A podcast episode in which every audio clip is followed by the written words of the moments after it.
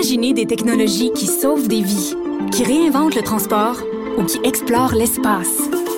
L'École de technologie supérieure en conçoit depuis 50 ans. 50 ans. Imaginez la suite. Cube Radio. Du, Trisac. L'original. Radio.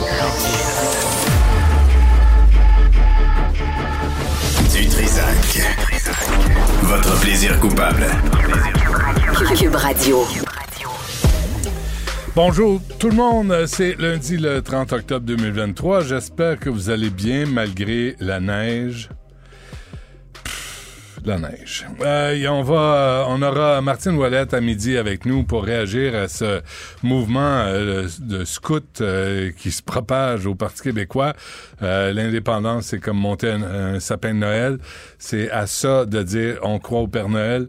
Fait va revenir là-dessus vers midi. Et Paul Brunet, qui représente les malades à travers le Québec, là, on parle d'une grève euh, le 6 novembre. Euh, c'est parce qu'il y a des enfants, euh, il y a les contribuables, il y a nous tous qui payons la facture, puis euh, on peut pas dire qu'on nous informe de ces négociations là, avec le Front commun, entre le gouvernement et le Front commun. Combien on demande, combien ça va coûter, combien on offre, puis nous autres, là, on paye ça. Là. On paye la note, puis on est pogné là-dedans.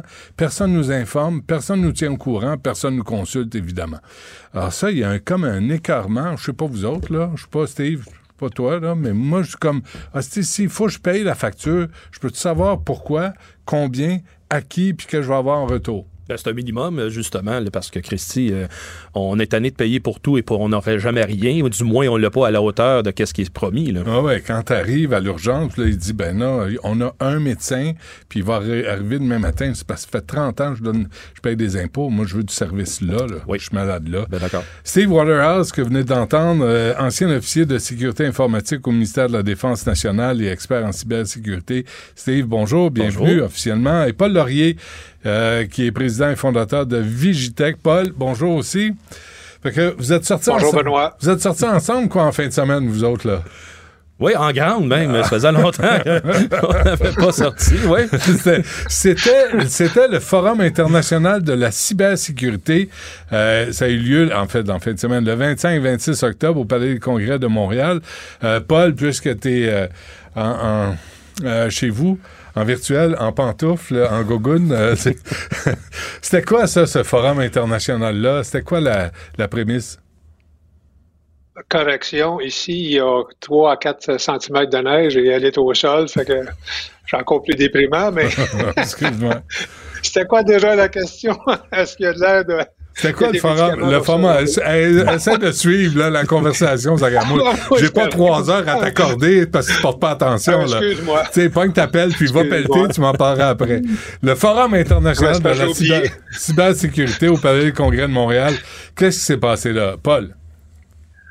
En fait, c'est le deuxième événement. Moi, c'est la première année où on m'a invité à, à prendre la parole. Puis c'est un truc qui a été organisé par une, en fait, par des Français qui sont venus l'année passée, qui était euh, une première. Puis là, ben, dans le fond, cette année, ce qu'on revoit, c'est que c'est vraiment une concentration de tout ce qui est cybersécurité, euh, cyberenquête, euh, recrutement de talent. Il y a plein, il y a plein de petits forums, il y a plein de petites conférences qui se tiennent simultanément. Et je dois avouer que c'est assez agréable, c'est bien réussi. Puis ce qui est le fun, c'est que tu rencontres formellement et informellement euh, des acteurs du milieu. Puis, euh, à ma grande surprise, on a eu un ministre qui était là avec toute le banc de poissons la première journée, mais la deuxième journée, il y avait aussi euh, il y avait des discussions bilatérales avec plein de partenaires. Et ça, j'ai trouvé ça intéressant. Dans le fond, au-delà de, de- d'annonces, puis on peut dire ce qu'on veut sur le ministère de la cybersécurité, il y avait quand même des échanges, il y a quand même du monde qui se parle, il y a quand même des entreprises et le secteur public qui se parlent. Puis il n'y a pas de secret, hein, le public, on le voit, on paye, t'as dit, on paye pour tout et rien, puis on n'a pas de service, mais il, est temps d'impliquer des gens qui sont, un, connaissants, deux, qui ont les mains à la pâte, puis euh, ça prend un partenariat, là, c'est pas juste le privé, c'est des gros méchants, puis le public, c'est, c'est, euh, tu il faut, il y a un mix à faire, il y a une euh, convergence, comme diraient les intellectuels, mais il faut vraiment que les s'unissent parce que c'est un problème. La cybersécurité, c'est un problème. Steve euh, Waterhouse, le, gouvernement a bien beau parler au privé, mais est-ce que le gouvernement est prêt à changer sa façon de faire quand il à la rencontre du privé qui est, qui est à une autre vitesse, je pense? Une autre vitesse et les connaissances aussi sont, sont déjà avancées. Donc, faut que oui, l'intention politique veut faire, comme Paul a dit, euh, les liens, établir les ponts avec l'entreprise privée, les inviter à la table, que tout le monde travaille ensemble. C'est ça l'intention. Mais aussi à l'intérieur, il faut que les gens soient prêts à aller chercher aussi cette collaboration-là. Il faut que tout le monde se mette ensemble pour être capable d'apporter le meilleur pour l'appareil public et en même temps pour que le service soit des meilleurs qui soient livrés aux citoyens. Mais concrètement, là, avez-vous des. Steve, avez-vous des, exemples à donner, là? Tu sais, des rencontres, des sujets abordés, puis des, choses qui peuvent peut-être changer à court terme? Ben, j'animais le, panel sur les infrastructures essentielles avec un représentant du Bureau de la cybersécurité à la Maison-Blanche et un sous-ministre senior à la Sécurité publique Canada. Et là-dessus, c'était encore une fois de, de mettre en évidence, bon, ben, d'un côté comme de l'autre. Donc, autant chez les voisins américains que nous au Canada, qu'ici au Québec, qu'en Europe, on vit les mêmes problématiques. Donc, ça, c'est un constat. Lesquelles? Les problématiques que présentement, on accuse un retard sérieux sur la mise en application de moyens de défense et de prévention dans les infrastructures essentielles. je te donne quelque chose de concret. Les municipalités, c'est quand même un peu le dernier maillon si on regarde de haut vers le bas, mais c'est le gouvernement qui est le plus près de la mmh. population. Donc, mmh. on reçoit l'eau potable, on reçoit la gestion des vidanges, etc. Alors, si la, sécurité, la cybersécurité n'est pas bien implantée au niveau municipal, bien déjà là, c'est le citoyen de proximité qui, qui en écope avant tout, avant les deux autres paliers, fédéral et provincial.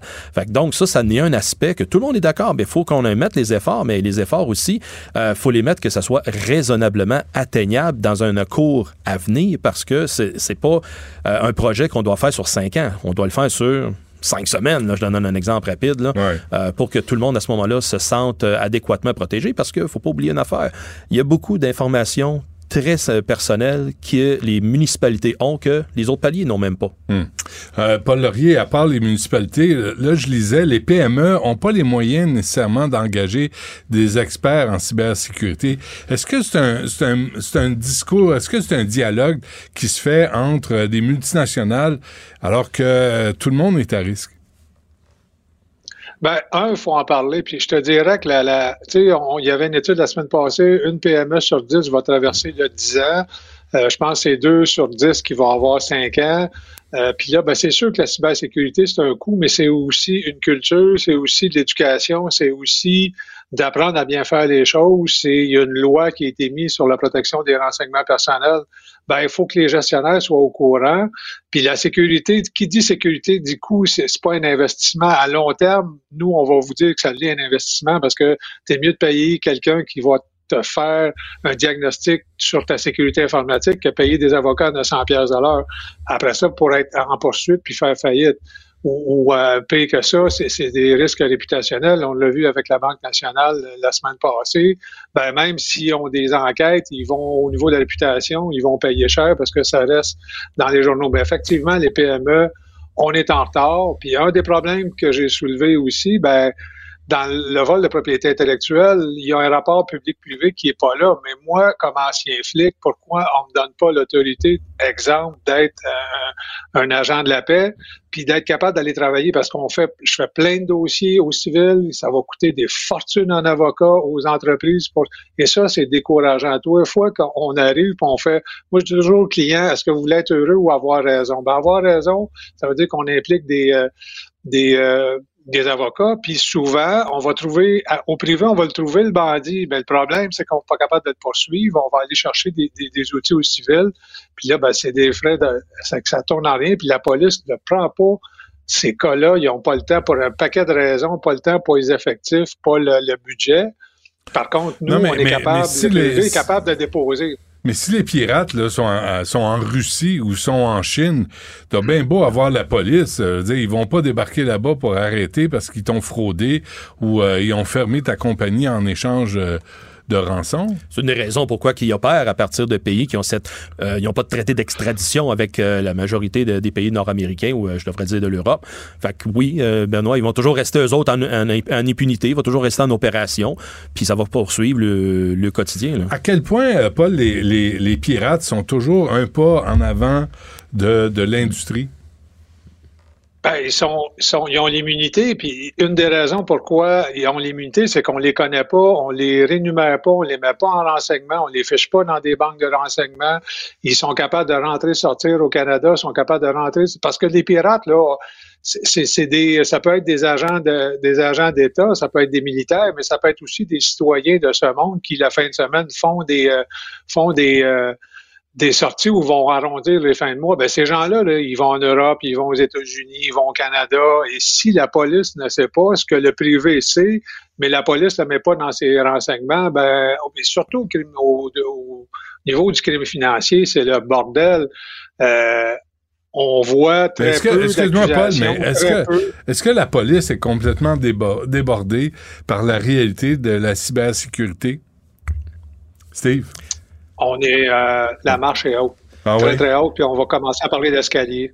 Oui, je te dirais que là, on parle d'escalier. Il y a Donc- plusieurs marches à monter. Dans le Donc, fond. les, poli- la parce poli- que- les services policiers là, sont débordés. Ils, ils sont pas capables de suivre la- les problèmes de cybersécurité. Steve? Non, parce que comme Paul dit, il y a toujours un paquet d'autres crimes conventionnels qu'il faut qu'ils portent attention. Des atteintes à l'envers de la personne, ça, ça va être priorisé sur un crime qui n'est Ouais. pas visible, là, qui n'est pas tangible, là, comme le vol d'informations ou la compromission de systèmes informatiques là, essentiels.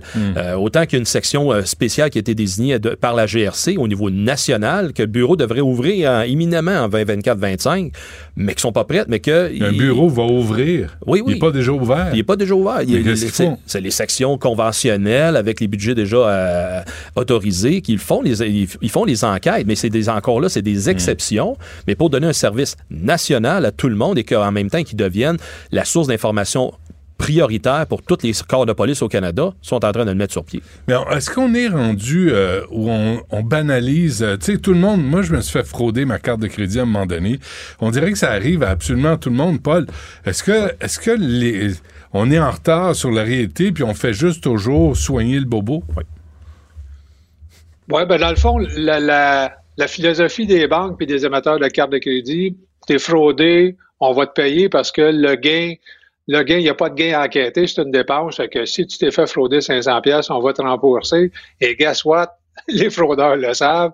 Euh, Et puis là, même si on a implanté les puces ici, on a diminué probablement de 50% les fraudes, mais il y en a encore. Parce qu'aux États-Unis, on n'est pas encore partout euh, aux puces. Donc, il, y a des partenaires. On est, euh, on est, on est dans un milieu ici au Canada, je vous le dis. Le, le nombre de citoyens qui sont fait frauder, qui vont porter plainte à la police, qui se font relever. Puis là, ils vont pas dire non, je peux pas. Ils vont dire, bah, vous savez, on va mettre le dossier, puis il va avoir une péremption. On va mettre ça six mois sur la tablette en bas de, en bas de 5 000, puis en haut de 5 000, ben, euh, les banques vont, euh, vont, on va enquêter, mais finalement, ça tourne à rien. Les, banques vont prendre le, le- les banques, les, les, les émetteurs de cartes de crédit vont prendre la responsabilité, puis vont vous rembourser. Ce qui n'est pas le cas pour les cartes de débit. Cartes de débit, on vient avec un NIP. NIP, on va responsabiliser le citoyen. Puis dans les comptes de banque, on l'a vu avec la nationale la semaine passée, comment ça fonctionne. Ben là, il y a des, il y a du hameçonnage, il y a plusieurs techniques d'hameçonnage. Puis là, bon, on va rentrer dans votre compte de banque. Mais encore là, il y a des responsabilités chez les gens de banque. Vous pouvez pas impunément transférer 300 000 en Chine. Je comprends pas qu'aujourd'hui encore ça se fait. Il y a des Mm. leviers qui sont pas là. Puis après ça, ben ça va être une discussion entre le citoyen, le gérant de banque, la sécurité. Puis il y a des les gens qui parlent plus fort, qui ont des bons avocats, vont être remboursés. Puis les gens qui parlent pas, ben on, ils vont absorber la perte puis ils vont rester dans leur coin. C'est malheureusement la réalité. Il faut, faut qu'on se quitte, là, mais euh, chacun, euh, euh, Paul, euh, ce forum international de la cybersécurité, les gens qui nous écoutent, là, qu'est-ce qu'ils doivent savoir de ce qui s'est- ce qui s'est dit principalement à ce forum? Ben, je vous dirais que les, on parle, les, citoyens, il y a, il y a des euh, annonces, mais au niveau des, euh, des PME, surtout les TTE, ben, il y a une responsabilité qui vient. Il y a des, il y a plein de fraudes qui arrivent. Puis, comme citoyen corporatif, ben, c'est pas une dépense, c'est un investissement. Puis il y a- ces vidéos-là vont être, euh, les vidéos, là, j'ai vu un courriel tantôt, ils vont être toutes sur la chaîne YouTube pour pas la nommer. Il y a de l'information qui est là. Puis s'il y a des questions à poser, ben on a des courriels, on a des textos. Euh, s'informer, s'informer, ça coûte rien, mais faut pas être en arrière de la parade, faut être en avant. Hmm. Puis c'est une protection. Vous avez des diamants, vous avez de la propriété intellectuelle, ben il faut l'assumer, il faut le protéger, puis ça va avec la longévité de l'entreprise. c'est indéniable. Steve? Ça veut dire, justement, il faut entretenir la conversation, il faut poursuivre cette éducation-là et sa sensibilisation. Si on ne le fait pas, tu sais, on est dans le mois de la cybersécurité, de la prévention de la cybersécurité. Il faut pas en parler juste une fois par mois, il faut en parler tout au long de l'année, puis il faut se donner des moyens concrets avec lesquels il faut aérer nos problèmes. La sécurité par l'obscurité, Benoît, je dis, ça fait longtemps, il faut arrêter de faire ça. Ça, ça veut dire, il arrive un incident de sécurité, puis on ne dira pas à personne, puis on garde ça pour nous autres. Il Ouais. faut commencer, puis tout le monde le sait, là. c'est une question de temps, c'est plus une question de si. Là.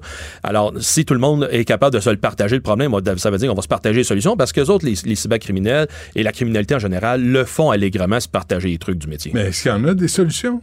Il y en a certainement des solutions, puis ça commence avec une bonne cyberhygiène à se mettre en place. Si tout le monde continue d'entretenir, de ne pas entretenir le système informatique, laisse ça aérer, ben oui, les cybercriminels, eux autres, vont être détectés éventuellement, ils les prennent, puis après ça, ils commettent des crimes avec ces appareils-là. Mais si les gens les, pro- les protègent adéquatement, les entretiennent, vont pas nécessairement sur des sites mal euh, recommandables, euh, c'est là que ça va diminuer ces événements-là. Ouais, mais là, euh, l'industrie de la porno va faire faillite.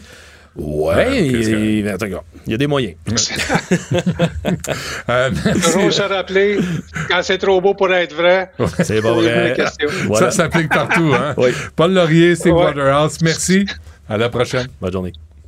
Merci Benoît, bonne journée. Du Trisac. Il n'a peur de rien, sauf peut-être des qu'on orange. Tout savoir en 24 minutes, c'est possible.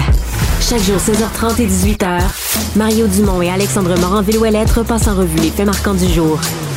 Soutenu par l'analyse et les commentaires de Mario Dumont. Un résumé complet de l'information du jour décortiqué et interprété par l'expert de l'actualité. Tout savoir en 24 minutes, disponible en balado dans la section radio de l'application Cube ou du site cube.ca. Vous écoutez Du Trisac. Cube Radio. Alexandre Dubé est avec nous. Alex, euh, bonjour. Salut Benoît. Bonjour. Euh, Es-tu, toi, cyber... euh, comment il a dit ça? Cyber euh, euh, euh, euh, protégé, cyber prudent, cyber euh, euh, double condom? Moi, je suis, euh, je suis cyber craintif, je te dirais. Je, je, lorsque j'écoute, puis ça fait les manchettes souvent, lorsque, par exemple, il y a des failles de sécurité euh, dans des organisations, dans des banques ou quoi que ce soit, des fois, on se sent un peu impuissant par rapport à tout ça. Ouais. Et euh, à la lumière de ce que beaucoup d'experts disent, il y a énormément de travail à faire, il y a du retard qui a été pris, puis il faut juste être conscient de quelque chose, là. Si des organisations, par exemple, négligent ou minimisent l'importance accordée à ça, ben, dites-vous que les, les criminels, les pirates, Mm. eux, ils vont être 3, 4, 5 coups d'avance. Puis des fois, nous, comme consommateurs ou comme clients d'institutions, euh, Ouais. j'ai l'impression qu'on est bien impuissants face à tout ça. Là. Ouais. Là, tu vois, moi, je me sens cyber niaiseux. C'est comme, je, je sais pas par quel bout prendre ça, je sais pas quoi, mais en tout cas, bref, euh, on va, on va poursuivre. Mais c'est vrai, il disait que c'est le mois de la cybersécurité, là, mais euh, vraiment, il va falloir comme clarifier le vocabulaire un peu, parce que je suis pas sûr de, de m'y Ouais. retrouver. Euh, le Front commun qui... je suis un petit peu Quoi? plus freak, Benoît, chez nous, c'est au niveau des systèmes de sécurité. Là. Genre les caméras, système d'alarme, ça. Les barbelés, Ça, là, autour de, la, autour de la cour, c'est C'est la vous, prochaine étape. Les pièges à ours. bienvenue, hein. C'est bienvenue sur le. Bon, OK. Euh, le Front commun qui rejette l'offre de. dans le bois. oui, qui rejette l'offre de, de Québec. euh, C'était un peu prévisible, non? Oui, c'était prévisible. Puis euh, à la lumière de ce que je vois, de ce que j'entends, Benoît, moi j'ai bien peur qu'on se dirige tout droit vers le mur, tout droit vers la grève générale illimitée. Écoute, Benoît, c'est pas un fossé qui sépare les deux parties, c'est le Grand Canyon. Ça n'a pas de sens. Non, mais tu- j'ai l'impression que c'est un, c'est un dialogue de sourds entre les deux parties. En fin de semaine, l'offre qui a été déposée sur la table par la présidente du Conseil du Trésor, Sonia Lebel, 10,3% sur 5 ans, puis des bonus de 3% pour certaines catégories d'emplois. Tu regardes ça, c'est même pas l'inflation. Fait que d'une part, tu sais, tu dis, ah, c'est nos anges gardiens. Ah là là, nos anges gardiens, le réseau de la santé. Mm, Après mm. ça, nos professeurs qui prennent soin de nos enfants. Mm. L'éducation, c'est tellement important, c'est la priorité.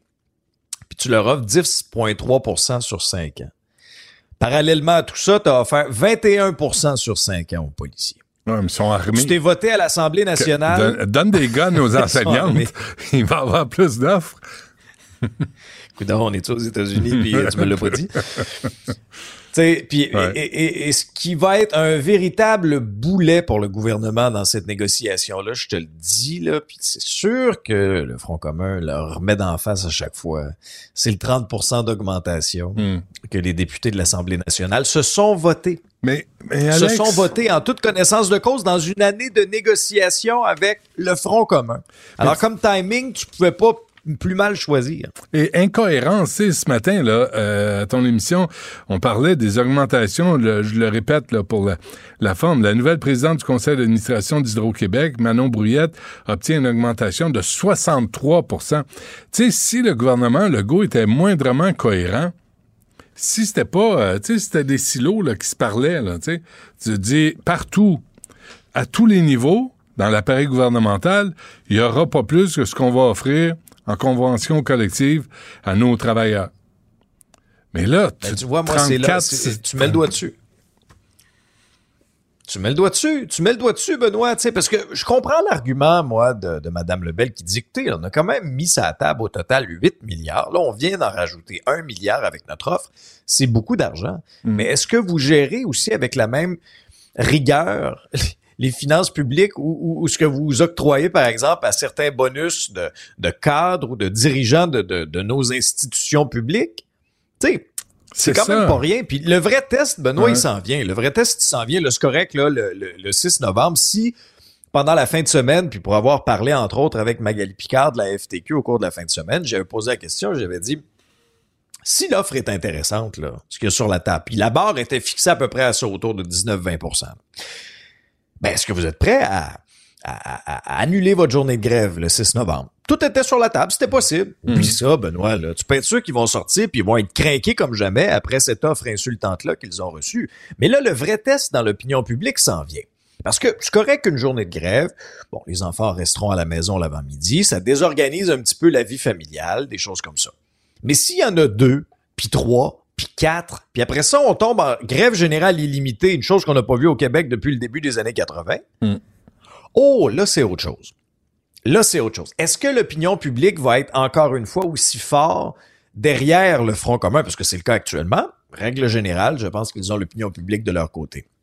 T'as pas véritable test de mais- mais communication, Alex, ce sera à ce moment. T'as pas l'impression qu'à un moment donné, en tout cas moi là, j'ai le goût de me lever et de dire Hey, hey, hey, wow! Nous autres qui payons. On veut savoir combien. Puis si on le donne, est-ce qu'on va avoir des meilleurs services? Parce que je veux bien, moi, 8 puis 9 milliards, c'est comme si c'était rien? Puis là, le budget est rendu à 100 milliards au Québec. Mais on est combien à payer des impôts? Puis, tu sais, les impôts, euh, euh, tu sais, tout le monde, là, je veux dire, ceux, ceux qui sont vraiment riches, moi, je me demande comment ils font dans la vie. Tu sais, ceux qui peuvent dépenser sans calculer, sans compter, je, me demande ce qu'ils font dans vie. En général, c'est pas très honnête comme métier. Parce que, excuse-moi, là, mais, mais quand l'impôt a passé à travers ton salaire, il t'en reste Ah, légèrement ben, ben. moins. Ben, ben, ben, non, plus ben, ben. Non, Mais il tu te reste trouves- des shorts, puis c'est pas mal ça. pas mal ça. Mais tu trouves pas que nous, là-dedans, là, on n'est pas informés, on n'est pas, personne parle en notre nom, on subit les conséquences des décisions, autant des, euh, du Front commun que du gouvernement, puis on n'a juste pas un mot à dire. Faut que tu fasses tes chèques, par exemple, puis sois pas en retard, parce qu'il y a des pénalités, puis ils te courent après en désespoir. Ah, leur, dois leur pas une scène noire parce que tu peux venir la chercher dans tes poches avec intérêt. hein? Ouais, ouais, plus Mais- mais- pénalité. mais- Mais c'est là qu'on voit aussi, tu sais, c'est pas non plus là l'ensemble des travailleurs de l'État qui ont le même capital de sympathie, par exemple, hein, de la part de la population. Euh, moi, tu, tu, tu, tu me racontes par exemple l'histoire d'une infirmière qui fait du temps supplémentaire obligatoire, qui, qui tu je- je pense que la plupart des gens vont être très sensibles. D'ailleurs, il y a une manifestation de la FIC hein, au cours des prochaines heures. On choisit de faire ça encore en fin de journée. Est-ce que ça aura un impact sur le sur le trafic? Moi, souviens-toi, lors d'un épisode précédent, je t'avais levé un drapeau, moi, par rapport à ça, en disant, faites attention, là. Faites attention, les syndiqués, dans le choix de vos, de vos, de vos activités, dans le choix de, des gestes que vous allez poser. Sais, vous avez l'opinion publique de votre bord, là. Alors, Ouais. on va voir comment ça va se passer. Je veux pas, je veux pas prêter de mauvaises intentions ou je veux pas présumer de ce qui va arriver. On aura l'occasion de s'en reparler. J'ai une, question, j'ai une que- question quiz pour toi, Alex. Est-ce qu'il serait pas temps qu'on trouve une ouais, qu'on trouve une nouvelle façon de manifester? Au lieu de punir les contribuables qui payent finalement le salaire, il n'y a pas un retour face au gouvernement, tu sais des T'arrêtes de payer certains frais, t'arrêtes de payer de... Je ne sais pas, là, mais il me semble que c'est toujours la vieille manifestation dans la rue qui prive les gens de service. Mais c'est intéressant ce que tu dis parce que euh, je recevais Éric Gingras de la CSQ. Oui. Puis à un moment donné, Oui. il me racontait, il me racontait que, tu sais, on est limité un peu d'un moyen de ce qu'on peut faire. Il me racontait qu'à une certaine époque, euh, par exemple, on prolongeait la récréation, tiens, de 15 minutes. Avec les enfants à l'extérieur. Juste, juste pour dire un petit peu, mais ça leur est interdit maintenant, il n'y a plus le droit de faire ça. Fait que là, me disait, à part porter des t-shirts, puis, euh, tu sais, dire qu'on n'est pas content, on n'a plus, on n'a plus tant d'outils que ça. Mais Benoît, est-ce que le Québec peut réellement, dans le contexte actuel, se permettre une grève générale illimitée alors que dans nos écoles, ça tient que de la broche, alors qu'il y a plusieurs jeunes qui ont des difficultés d'apprentissage? Faut pas les oublier, les jeunes. J'ai Ouais. beaucoup de compassion pour les enseignants, enseignantes qui font leur travail dans un contexte très difficile, Ouais. comprenez-moi bien. Faut pas oublier non plus l'enfant à travers ça. Euh, Qu'est-ce qui va arriver dans notre système de santé? Je comprends qu'il y a des services essentiels qu'on est obligé de donner, Benoît. Mais tu sais, la réalité, là, c'est que ça va rouler carré, puis pas à peu près si on Ah se ouais. rend jusque-là. Tantôt, je Alors, parle... faut que les gens se parlent. Je vais parler à Paul Brunet, là, qui parle au nom des malades, des patients. Puis, puis effectivement, tu veux que les infirmières puis le personnel de la santé soient bien traités. Puis, mais c'est au détriment des élèves, comme tu dis, des, des familles qui don- doivent garder les enfants à la maison, des malades qui attendent. Puis est-ce que si on augmente le salaire de tout le monde, est-ce que ça va prendre moins de temps avant de se faire opérer? Ben, c'est ça. Alors, toi, tu faisais le lien, puis tu le fais, tu le fais très bien. Si, moi, comme contribuable, je paye plus, est-ce que je vais avoir de meilleurs services? Ben, il faut, là. Parce que sinon, si c'est juste une question, on va encore grossir la, la- la taille de l'État, grossir la taille de l'État, Mhm. on paye de plus en plus cher, mais on a de moins en moins de services. Ça va pas du tout, là. Mais je te dis, Benoît, au rythme où vont les choses actuellement, Ouais. de voir à quel point les deux camps, j'ai l'impression que c'est un dialogue de sourds, c'est assis à table de négociation depuis des mois, il y a rien qui avance. Je te dis, on s'en va, là. Je te dis, ça va. Les étapes, là, je peux, je peux te les prédire là. Présentement, là, Ouais. Parti comme c'est parti là, parfait. Ils vont faire une grève le 6 novembre. Ils vont commencer ça. Il va y avoir d'autres journées de grève. Grève générale illimitée, paf, loi spéciale. Mm. Fait que le souhait, là, le souhait de Sonia Lebel, un souhait qui est quand même partagé par les syndicats lorsqu'on leur pose la question de régler avant le 15 décembre. Si vous voulez régler avant le 15 décembre, Mm.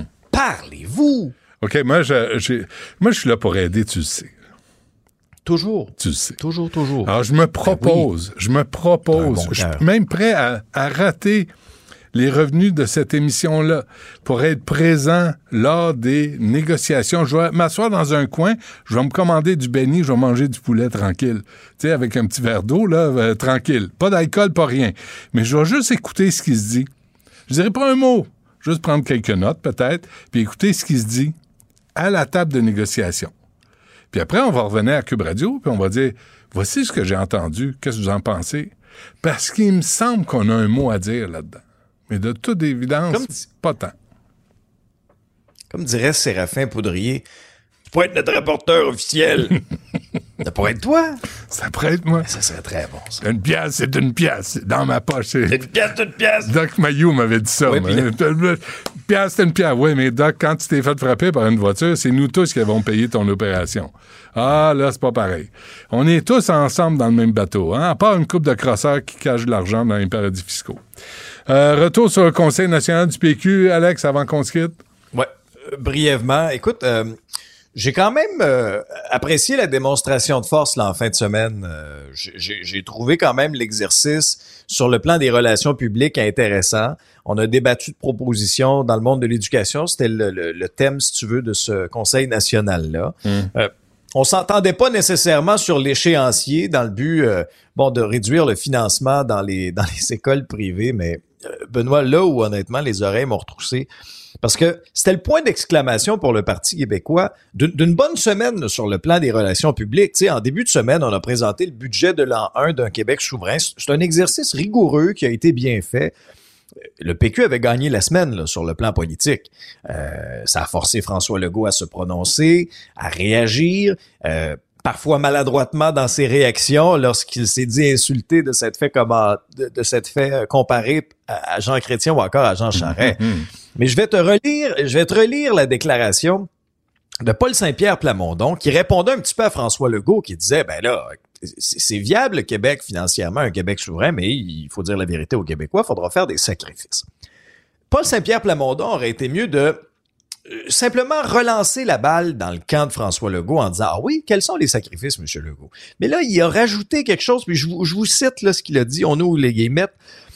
Les gens, ça va leur faire plaisir de donner du temps bénévolement. Il va y avoir une effervescence. On peut appeler ça du travail, mais je le vois pas comme un sacrifice pour autant. Ça va se faire spontanément parce que ça va être la fierté qui remplace la peur. Travailler avec fierté. Moi, je le fais quand je fais mon sapin de Noël. Fait que c'est les sept nains, là. Ça va être les sept nains qui s'en vont travailler, là. C'est ça qu'on veut, là. Aïe ho, aïe ho. Non, mais tu sais, on s'en va au boulot. Ouais. Non, mais Benoît, le, le projet. Ça nous le prend en français, là, Jean-François. On on a besoin d'une trame sonore ici, là. Parce que c'est comme le nouveau thème euh, du Parti québécois. Non, pas ça. Pas, c'est pas il neige. Euh, c'est les gens qui vont travailler. Euh, Mais, mais tu sais, Benoît, le projet de souveraineté du Québec, c'est un projet qui est sérieux, c'est un projet qui est important, c'est un, c'est un projet Ouais. qui anime bien des gens, qui a ani- animé bien des gens dans le passé, euh, par deux fois, par deux référendums, et ça a passé très, très près. Alors là, lorsqu'on y va dans des comparaisons douteuses comme ça, j'ai l'impression qu'on on donne des arguments euh, au camp adverse pour un peu rendre euh, moins crédible Ben le oui. projet. Alors, je- faudrait pas que Paul Saint-Pierre Plamondon commence à tomber là-dedans. Il peut démontrer beaucoup d'enthousiasme lorsqu'il fait son sapin de Noël, tant mieux. Et, et- et j'ai bien hâte de voir le résultat. Ouais. Lorsqu'on qu'on fait des comparaisons avec le projet de souveraineté du Québec, j'éviterai là, de faire des. Voici le thème du prochain congrès du Parti québécois.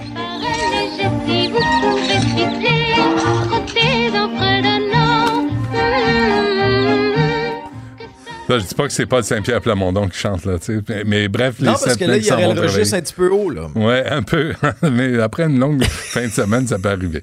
Euh, on se laisse là-dessus. Alex, merci. À demain. Imaginez des technologies qui sauvent des vies, qui réinventent le transport ou qui explorent l'espace. L'École de technologie supérieure en conçoit depuis 50 ans. 50 ans. Imaginez la suite. Merci, c'était vraiment délicieux. Vous reviendrez, là. Ah Ok, vraiment, bye. vraiment bon. Merci. Faites attention Ah ouais. OK, salut, à la prochaine. Votre auto, c'est un espace où vous pouvez être vous-même. Hey, c'était pas mangeable comme repas.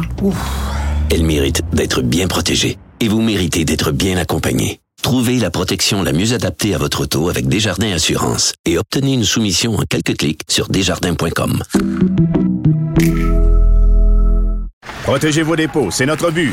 La SADC protège vos dépôts dans les institutions fédérales, comme les banques. L'AMF les protège dans les institutions provinciales, comme les caisses. Oh, quel arrêt! Découvrez ce qui est protégé à vos dépôts sont protégés.ca. Il s'enflamme, il s'insurge, il parle avec émotion. Benoît Dutrisac, aussi divertissant qu'édifiant. La rencontre Martino du Trisac. Ah, ça, ça regarde mal. Ça regarde mal. Il commente l'actualité dans le calme et la sérénité. Arrête de te plaindre, arrête de chialer. Une génération de flambous, de mollassons. Des propos sérieux et réfléchis. Tu me niaises-tu? Ben oui. Brut de bouche. La sagesse en bouteille. Richard, bonjour. Hi ho. Hi ho. Ah oui, On hein? s'en va au boulot. Ben oui, pour l'indépendance du. Québec. Ben écoute, on va faire du bénévolat Ça va être pour l'État. Tiens, Parce que ça. Mets tes écouteurs. Le nouveau thème du Parti québécois. Hi ho, hi ho, hi ho, hi ho. On s'en va au boulot. Oui. Les sept, que- les sept couches avec Blanche-Neige. Tu comprends? Il va y avoir, il va y avoir de l'effervescence au lendemain. Puis là, on va être prêt, Jean-François. on va être prêt à travailler pour rien. Ça va être ça? Tu comprends? Oui, parce que c'est le rêve. Et là, tu comprends-tu le rêve? Puis là, le, le pays s'en vient, là, puis là, on va dire, oh, regarde, je veux pas être payé. Moi, là, je mets l'épaule à la roue. Et là, ce que tu t'envoies faire, les, les, les sept nains, travailler, parce que nous sommes les sept nains, là, le peuple québécois, on va monter un sapin de Noël. Parce qu'on croit au Père Noël. Ben Là, on veut qu'il soit là pour qu'il puisse mettre des cadeaux au pied. Pas de sacrifice. On travaillera pas plus fort. Pour avoir un pays, ça vaut pas la peine.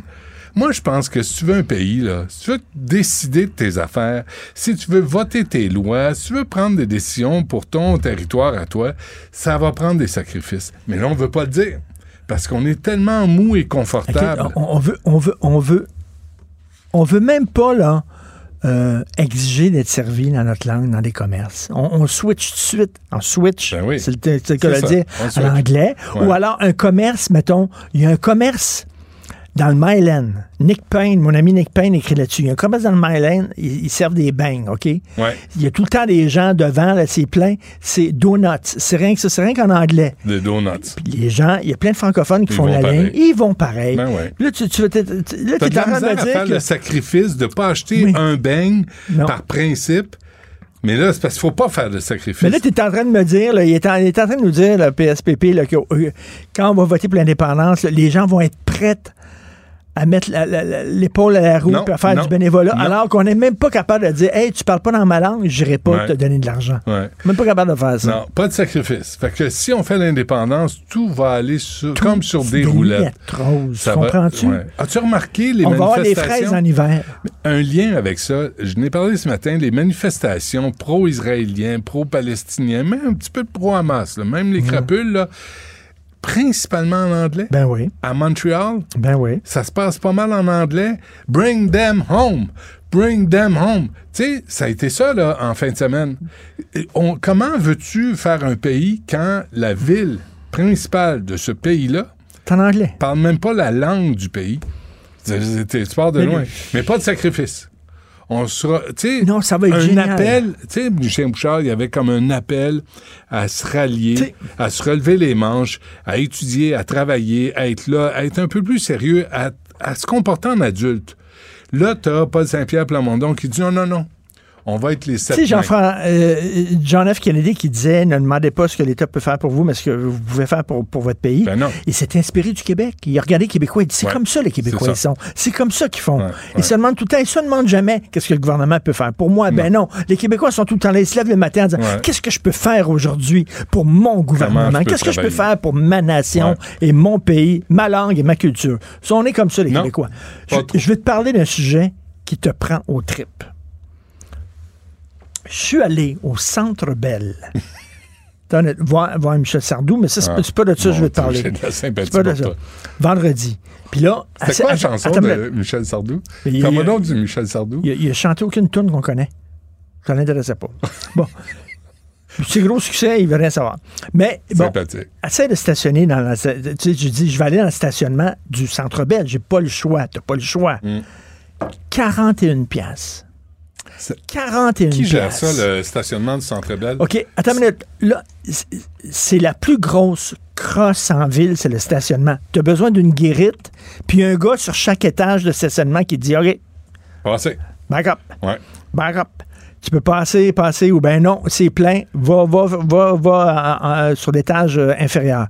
Et c'est tout. C'est tout ce dont tu as besoin. Quatre gars, un sur chaque étage, une guérite. Hmm. 41 piastres. Ça m'est- Qu'est-ce qui justifie le prix de 41 piastres pour un Mais stationnement? oublie pas, là. Oublie pas. Ils ont peinturé des lignes oranges pour mettre ton Oh. char. Puis, euh, pas très large, hein? Puis là, là, a- tu stationnes là-dedans, là, tu sors de il y là, a des ton char est de chars là-dedans. là. T'imagines le fric qu'ils font chaque fois qu'il y a un événement? 40 piastres. C'est fou, 40 piastres. Là, c'est Click and Park. Je, suis- je suis étonné, absolument, c'est Indigo qui a mis la main sur Oui, tous les oui, oui. stationnements. Là, c'est Click and Park. C'est un- une compagnie très bien, je sais pas c'est quoi, euh, québécois, je sais pas si c'est ça. Mais euh, stationnant près du Centre Bell. Ah, près du Centre Bell, attendons. C'est tout Mais ça, c'est tout. C'est tout ça, direction un parking. Puis là, t'es stationné, puis là, tu veux... On avait un rendez-vous au restaurant du Centre Bell. Oui. Et Ah oui. pour ce qui est de la signalisation, Sacrement. pour ce qui est de la signalisation, As-tu pris on l'a pas. On l'a pas. Ben non. La signalisation, on l'a pas. On tourne en rond. Où c'est qui le Christy de restaurant? Euh, où c'est qui- a la billetterie, tout ça. là. Aucune indication. Aucune indication. Débrouille-toi. C'est super gros. On cogne à des portes. C'est ici, non, c'est pas là. C'est là-bas, c'est à côté, blablabla. Écoute, bon, faut-tu. Mais 41 pièces. Christy, Hey, qu'est-ce qui justifie ça? Euh, la, la Les taxes, qui, ils vont dire qu'ils payent beaucoup de taxes, quoi. Ben non. Puis, puis le restaurant, allé morts de finalement? Avez-vous trouvé le restaurant du Centre Bell? Mais on, on- on- C'est on- le bleu, blanc, rouge, le 7, euh, comment ils Non. appellent ça? 7, 9, Donc, ça s'appelle le- je sais pas 9 trop, 10, ouais. euh, quelque Berets, chose. le Beret. Mm. On, on veut rentrer dans, dans- dans le- restaurant parce qu'on avait rendez-vous avec des amis. Et là, non, il faut que tu aies ton billet. J'ai dit, comment ça, il faut que tu aies mon billet? Oui, il faut être le billet pour rentrer au restaurant. J'ai dit, depuis quand, Christy, ça prend un billet de théâtre pour rentrer au restaurant? C'est bien niaiseux. il dit, oui, c'est parce qu'il dit, à la porte de derrière, derrière le restaurant, il y a une porte qui donne sur le, qui donne sur euh, le centre Bell. Ben, mettez la guérite là. Pas à l'entrée du restaurant. mettez la guérite entre la porte du restaurant et le centre Bell. Non, entre, bref. mind. Mais- Euh, euh, stationnement Mais je ne- Indigo. Montréal M2. Je pense que c'est Indigo. Mais mettons Mais 25 41 piastres. piastres. 25 piastres, à la limite, bon, c'est cher, mais c'est bon. Euh, Dans le centre-ville, 20 piastres, mettons. Mais 41 piastres, C'est. C'est- C'est de l'abus. Mais quelqu'un me dit, euh, euh, bah, c'est correct, c'est à moitié du prix d'une bière. Au centre belle. Ah, la bière, quoi, 13, 14, 18 piastres?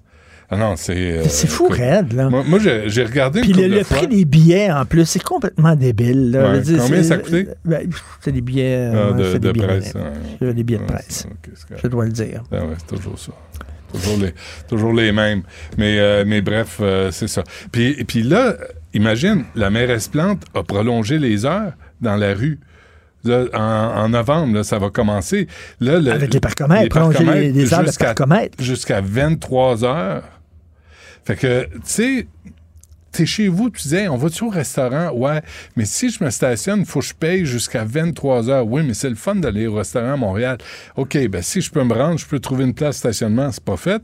Puis en plus, là, il faut que je paye jusqu'à 23 heures. Tu sais, avant, tu payais jusqu'à 9 heures. T'arrives au resto, puis la personne qui te sert, ben, tu sais, hein, comme, hein, Ah ouais. tu Ah, veux, qu'est-ce que tu veux, toi? Ouais, ouais, c'est Si ça. tu veux, parce que là, on, on s'entend, on n'a plus la Paris. crème, là. Dans le service, on n'a plus la, La crème, crème, là. non. Et La- puis là, là, t'es rendu dans le fond, là. Ouais, ouais. Fait que là, c'est comme, yeah, tu La veux. Là, il t'apporte ton verre d'eau avec le pouce dans le verre, là. Ouais. Puis là, tu le mettre là. Euh, Puis là, tu dis, euh, c'est servi comment, ça, ça vient comment, ce mets-là, là? C'est quoi les accompagnements? Je Ben, attends, je vais aller voir. Ouais, c'est ça. Ouais. Non, des, puis des restaurants, moi, que je, que je fréquentais depuis longtemps, tu dis, euh, c'est parce que c'est plus aussi bon, là.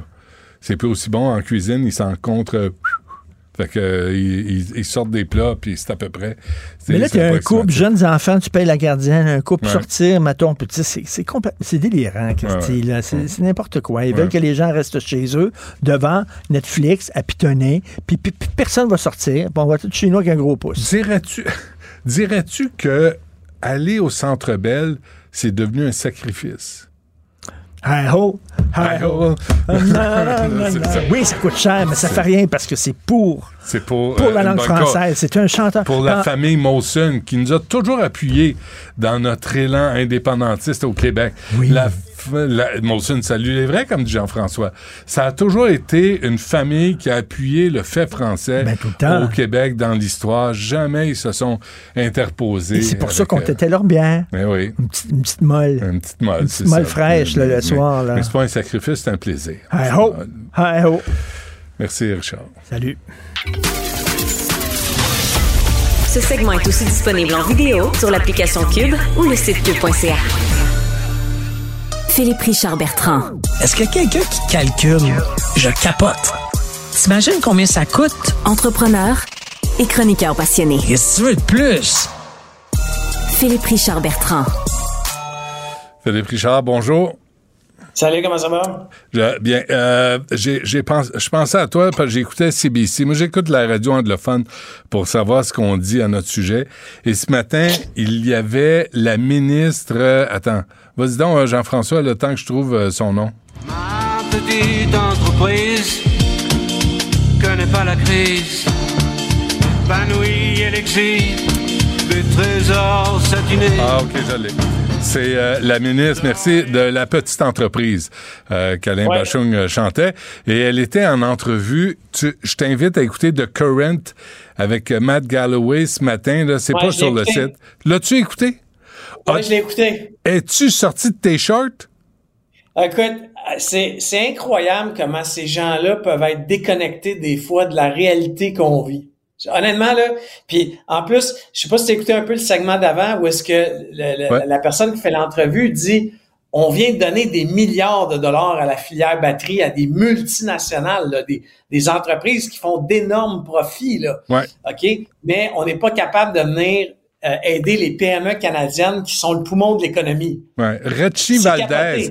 As-tu le nombre de fois à dire on continue, continue d'écouter les restaurateurs. J'ai beaucoup d'empathie. J'ai été Ouais, moi-même. écoute à rien. Elle ramène à elle-même. C'est écœurant, là.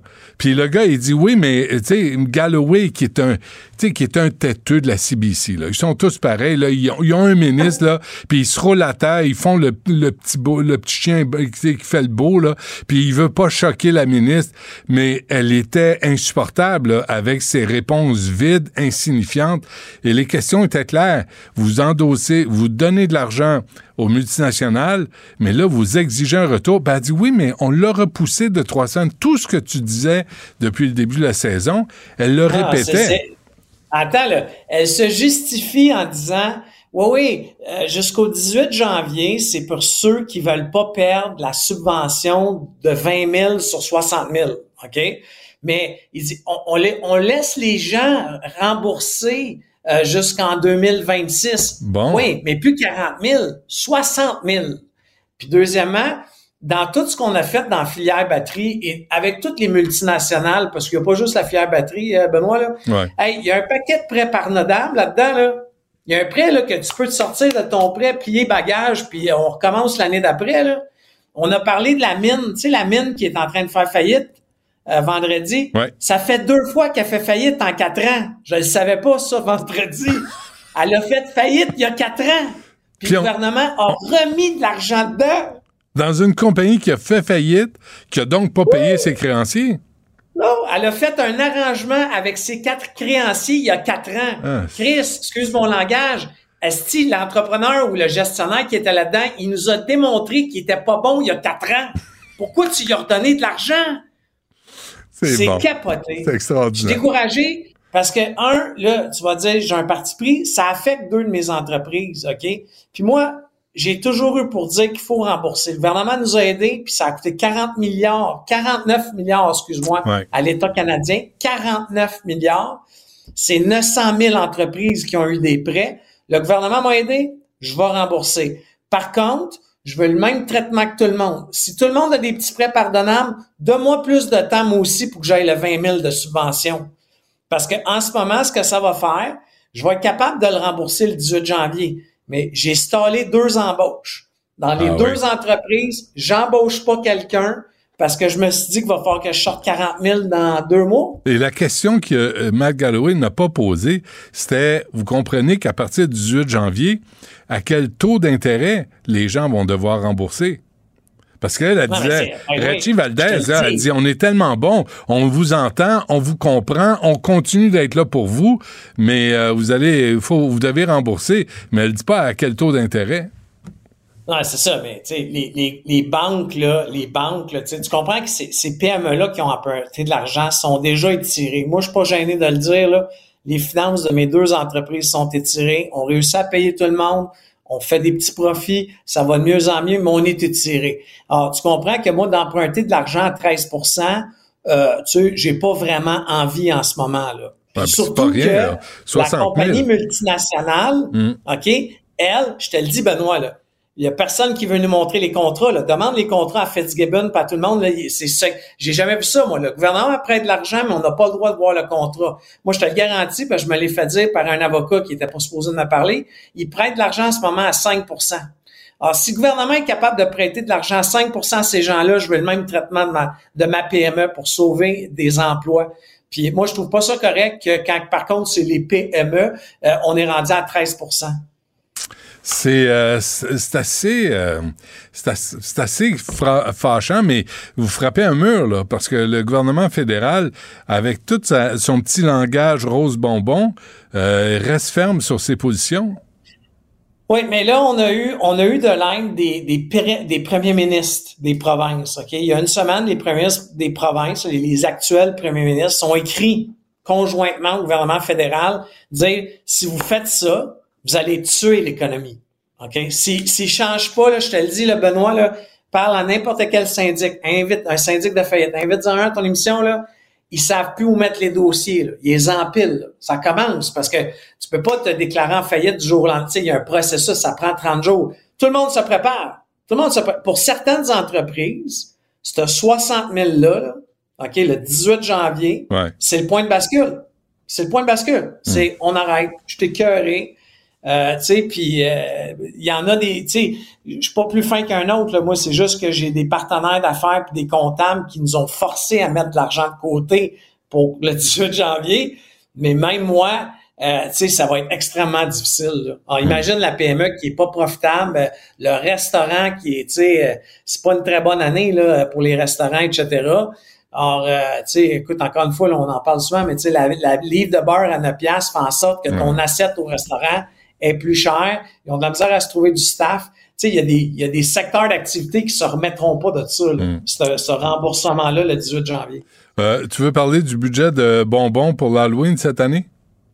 Ouais, en fait, j'ai trouvé ça bizarre. Euh, je- moi, j'ai, j'ai, j'ai, euh, mes enfants sont un peu plus vieux, mais tu sais, je, je posais la question depuis une semaine à des amis, hey, combien t'as mis d'argent, combien t'as mis d'argent? Puis euh, il y a une statistique qui existe, ok, on, on va dépenser en 2021, 2020, excuse-moi, on a dépensé 400 millions. Divise ça par le nombre de Canadiens, ça veut dire qu'on a dépensé en moyenne en 2020 100 pièces dans l'achat de bonbons. Cette année, il y a un article euh, dans un, un- un autre journal qui parle que cette année, ça s'est réduit entre 20 et 40 dollars. Puis euh, quand je parle à mes amis, effectivement, les bonbons, là, c'est moins sa liste de priorité quand t'as un livre de beurre qui te coûte 20 pièces. Hum, hum, hum. Ouais. Pas 20 pièces, 9 pièces. Ne- 9 dollars.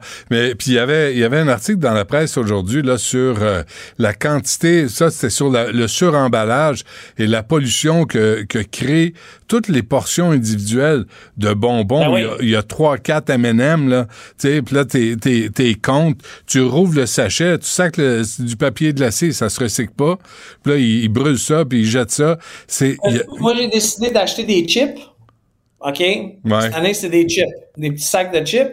Mais le sac de chips, OK, il venait dans une boîte. Ouais. OK? De, Ouais. de 18. Et la boîte de 18 deven- venait dans une grosse boîte. OK? Ah, Le suremballage est fou, là. J'accède à mes chips. c'est ça. Puis ton sac de chips, il est rempli à moitié. Ouais, ça, il y a de l'air là-dedans. Ça, j'ai jamais vu quelque chose d'aussi frustrant parce que je n'ai ouvert un. Moi, je, dois l'avouer, là, je vais faire une pub, mais j'aime bien gros les Miss Vickies au sel et vinaigre. OK. Mais Colin, est-ce qu'il n'y a plus de chips dans le sac? Il y a à peine de vinaigre. Un sac de 120 grammes, il y a quatre croustilles. Tu sais, Ouais. tu- tu- c'est comme un appetizer. Tu as juste envie de manger huit sacs après. Est-ce qu'il y a quelqu'un qui pèse ça? Tu sais, qui sort les chips, là, puis hey, met c'est ça sur une petite balance? Dis, y a-tu Euh. vraiment 120 grammes de chips là-dessus? C'est à moins qu'il compte le sac euh, dans le poids. Hey, demain, demain, je te jure, juste pour rire, j'amène, j'ai une pesée. On Oui? va le faire. OK. Ouais, ouais, j'a- j'allais- je vais être en studio demain. Des jujubes? J'amène ma petite pesée. OK, Juste on va, pour voir. OK, je vais aller, je vais essayer d'aller acheter des bonbons aussi. Puis on va ouvrir les sachets, puis on va peser la quantité de bonbons Ouais, qu'il y a dans chaque sac. Parfait. C'est Mais, l'Halloween mais demain? 40 pièces, c'est pas grand-chose, hein. Tu sais, moi, Ça va vite. dans mon quartier, ma Candiac, il y a 200 personnes qui passent, là. Ah oui, hein? 40 pièces. euh, Puis tu peux plus, tu peux pas mettre des bonbons dans un plat puis dire servez-vous. Puis là, c'est, c'est fini Ben ce temps-là. hein. Prendre 12 sacs Eh de ouais. chips. Non, non, mais, mais des bonbons, euh, tu sais, en vrac, là. Tu, tu mets comme un, un plat de, de M&M ou de Smarties. Là, il se pogne une poignée.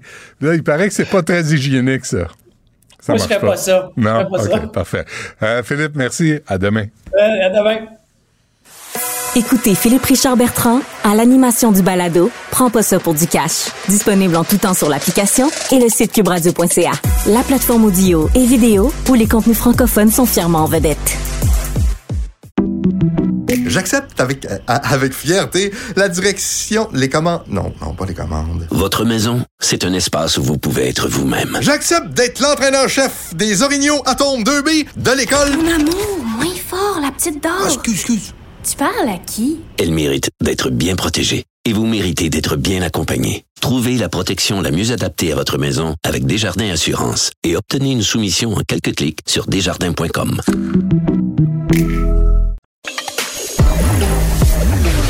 Vous écoutez Du Trisac. Cube Radio.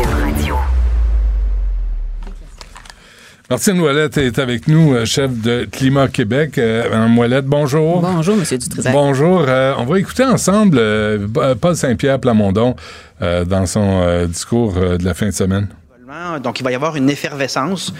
On peut appeler ça du travail, là, mais je ne le vois pas comme un sacrifice pour autant. Ça va se faire spontanément parce que ça va être la fierté qui remplace la peur.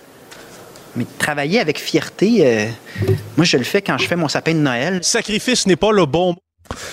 Donc, euh, euh, Paul Saint-Pierre Plamondon, c'est euh, un appel où il n'y aura pas de sacrifice. Moi, j'ai- des réactions. On a, on a invité le Parti québécois, là, mais là, je sais pas, euh, ils sont bien occupés. Puis vous, avez été au Parti québécois. Vous, avez été ministre. Reconnaissez-vous ce, discours-là? Parce que le PQ fait un effort louable de, de mettre des chiffres sur la table, quand même. Oui, je pense qu'il faut le dire, l'exercice qui a été réalisé par le Parti québécois d'une mise à jour que ça avait déjà été fait dernièrement. Moi, j'avais travaillé avec Maxime Duchesne qui l'avait fait là, en 2016. Donc, c'est un exercice, je crois, qui est quand même sérieux, euh, qui a été réalisé. Puis c'est normal qu'on puisse se donner un, un- un ordre de grandeur, mais vous savez, en arrière de ces chiffres-là, il y a un grand, grand nombre d'hypothèses. Et on dit le diable se cache dans les détails, donc c'est Mm. là. Mais c'est sûr que le discours qui vient avec ça, je suis quand même un peu surprise parce que euh, il faut le comparer à la situation actuelle. C'est pas c'est pas comme un Québec indépendant versus rien, c'est un, versus un Québec province. Donc, euh, c'est sûr que comme Québec-province, ben, on n'a pas de marge de manœuvre, on est soumis aux décisions du Canada, puis l'avenir est pas rose, là. Puis on a la- notre part de dette du Canada Puis on aussi. a une part de la dette du Ouais. Canada. Puis ça, c'est dommage que le PQ ait pas poussé l'exercice plus loin de la dette. Et je vous donne juste un indicateur. Quand il y a eu la fusion du- de l'Ontario et du Québec, ce qu'on appelait le Bas et le Haut-Canada, Mm. ben, on a ramassé la dette de l'Ontario de 6 millions de 1841. Ben, le 6 millions de 1841, ça vaut euh, On le paye-tu encore, des centaines de milliards de dollars aujourd'hui. Ouais. Donc, c'est dommage que le Parti québécois en soit resté à ce qui avait déjà été réalisé, tant par François Legault, ce qui est assez ironique, puis lui, Mhm. il se retrouve vraiment dans une mauvaise position de ne pas pouvoir dénoncer ce qu'il avait fait dans le passé, que par Maxime Duchesne, là, qui avait repris l'exercice, et même, dans une certaine mesure, Stéphane Gobeil, qui est aussi rendu à la CAQ avec François Legault. Euh, Il y avait, euh, puis déjà, puis ça, faut le dire, puis on va régler ça, c'est déjà un exercice que Québec solidaire n'a même pas fait. Qui, Exact. Qui se dit indépendantiste. Ben là, Québec solidaire est en train de perdre, je dirais, euh, pas mal euh, de, de, de, de longueur d'avance, est en train de perdre des plumes sur la question de l'indépendance. Québec solidaire, je me rappelle, moi, l'élection de 2014 qui critiquait Pauline Marois pour ne pas parler d'indépendance, avec raison. Mm. Ben, Québec solidaire, à la dernière élection, ils n'ont pas parlé fort fort. Hein? Donc, euh, j'ai souvent dit à, à- amicalement à mon ami Sozanetti que Québec solidaire est en train de se piquiser, donc en train de laisser tomber les convictions pour euh, le pouvoir. Êtes-vous en, êtes-vous en rogne avec le Parti québécois, vous? Est-ce que vous... Non, pas du tout. Moi, je, je n'y crois plus à ce véhicule-là. Euh, C'est un véhicule qui, depuis euh, 95, vous savez, moi, je suis de, j'appellerais ça la mouture de Jacques Parizeau. Donc, je suis arrivée au Parti québécois avec euh, l'arrivée de Jacques Parizeau. Et euh, donc, pour lui, c'était clair, transparent. Il n'y avait pas de zigonnage, il n'y avait pas d'entourloupette. Mm. Euh, donc, il disait l'indépendance avant, pendant et après.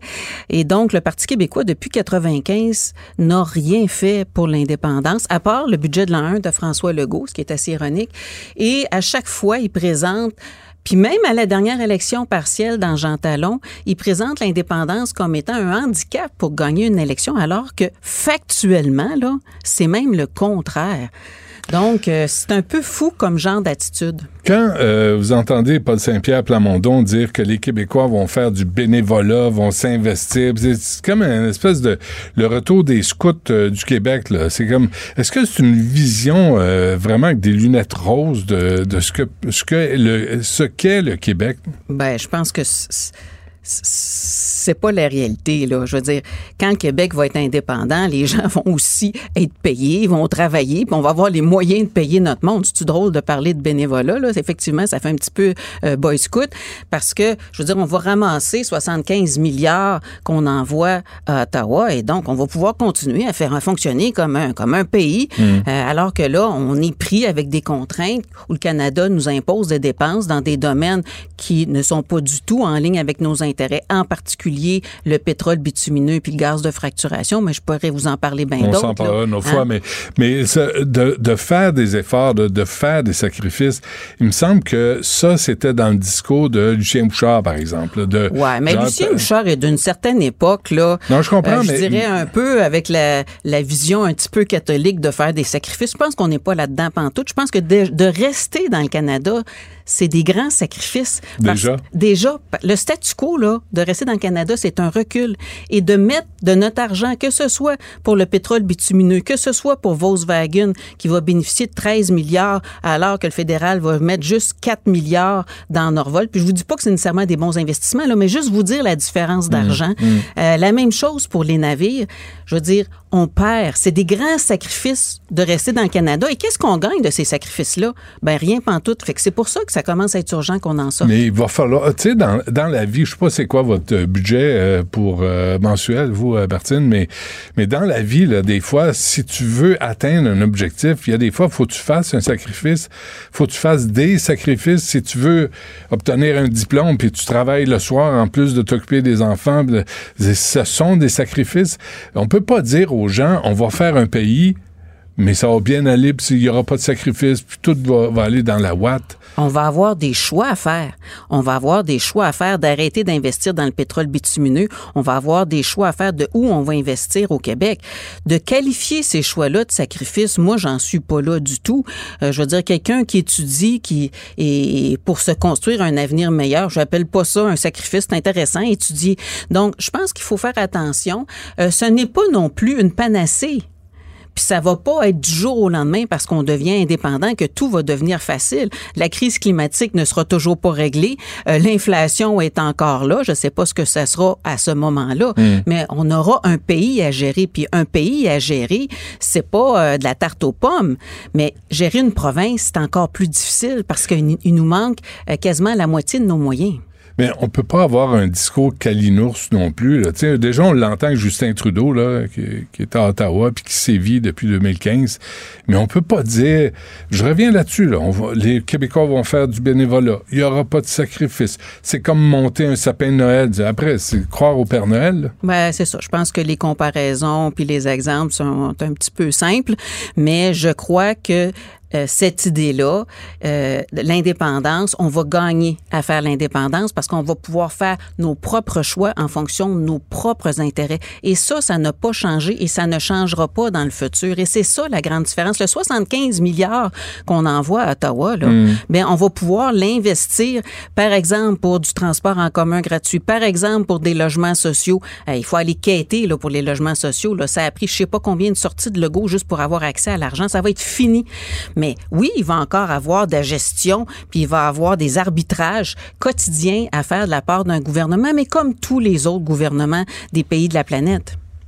Ouais. Euh, Il n'y a pas aussi euh, le problème de voir Climat Québec, Québec solidaire. Parti québécois, tu sais, les gens regardent ça puis disent les indépendantistes sont même pas capables de s'entendre entre eux pour avoir pour avoir un objectif commun.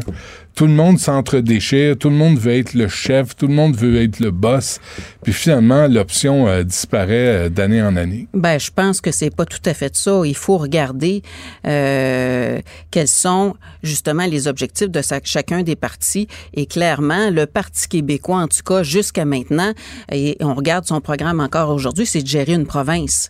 Euh, Québec solidaire également, c'est de gérer une province. Pour Climat Québec, c'est clair, c'est de gérer un pays. Donc là-dessus, on est exactement en ligne avec euh, Jacques Parizeau qui lui disait je m'en vais pas gérer une province, je m'en vais gérer un pays.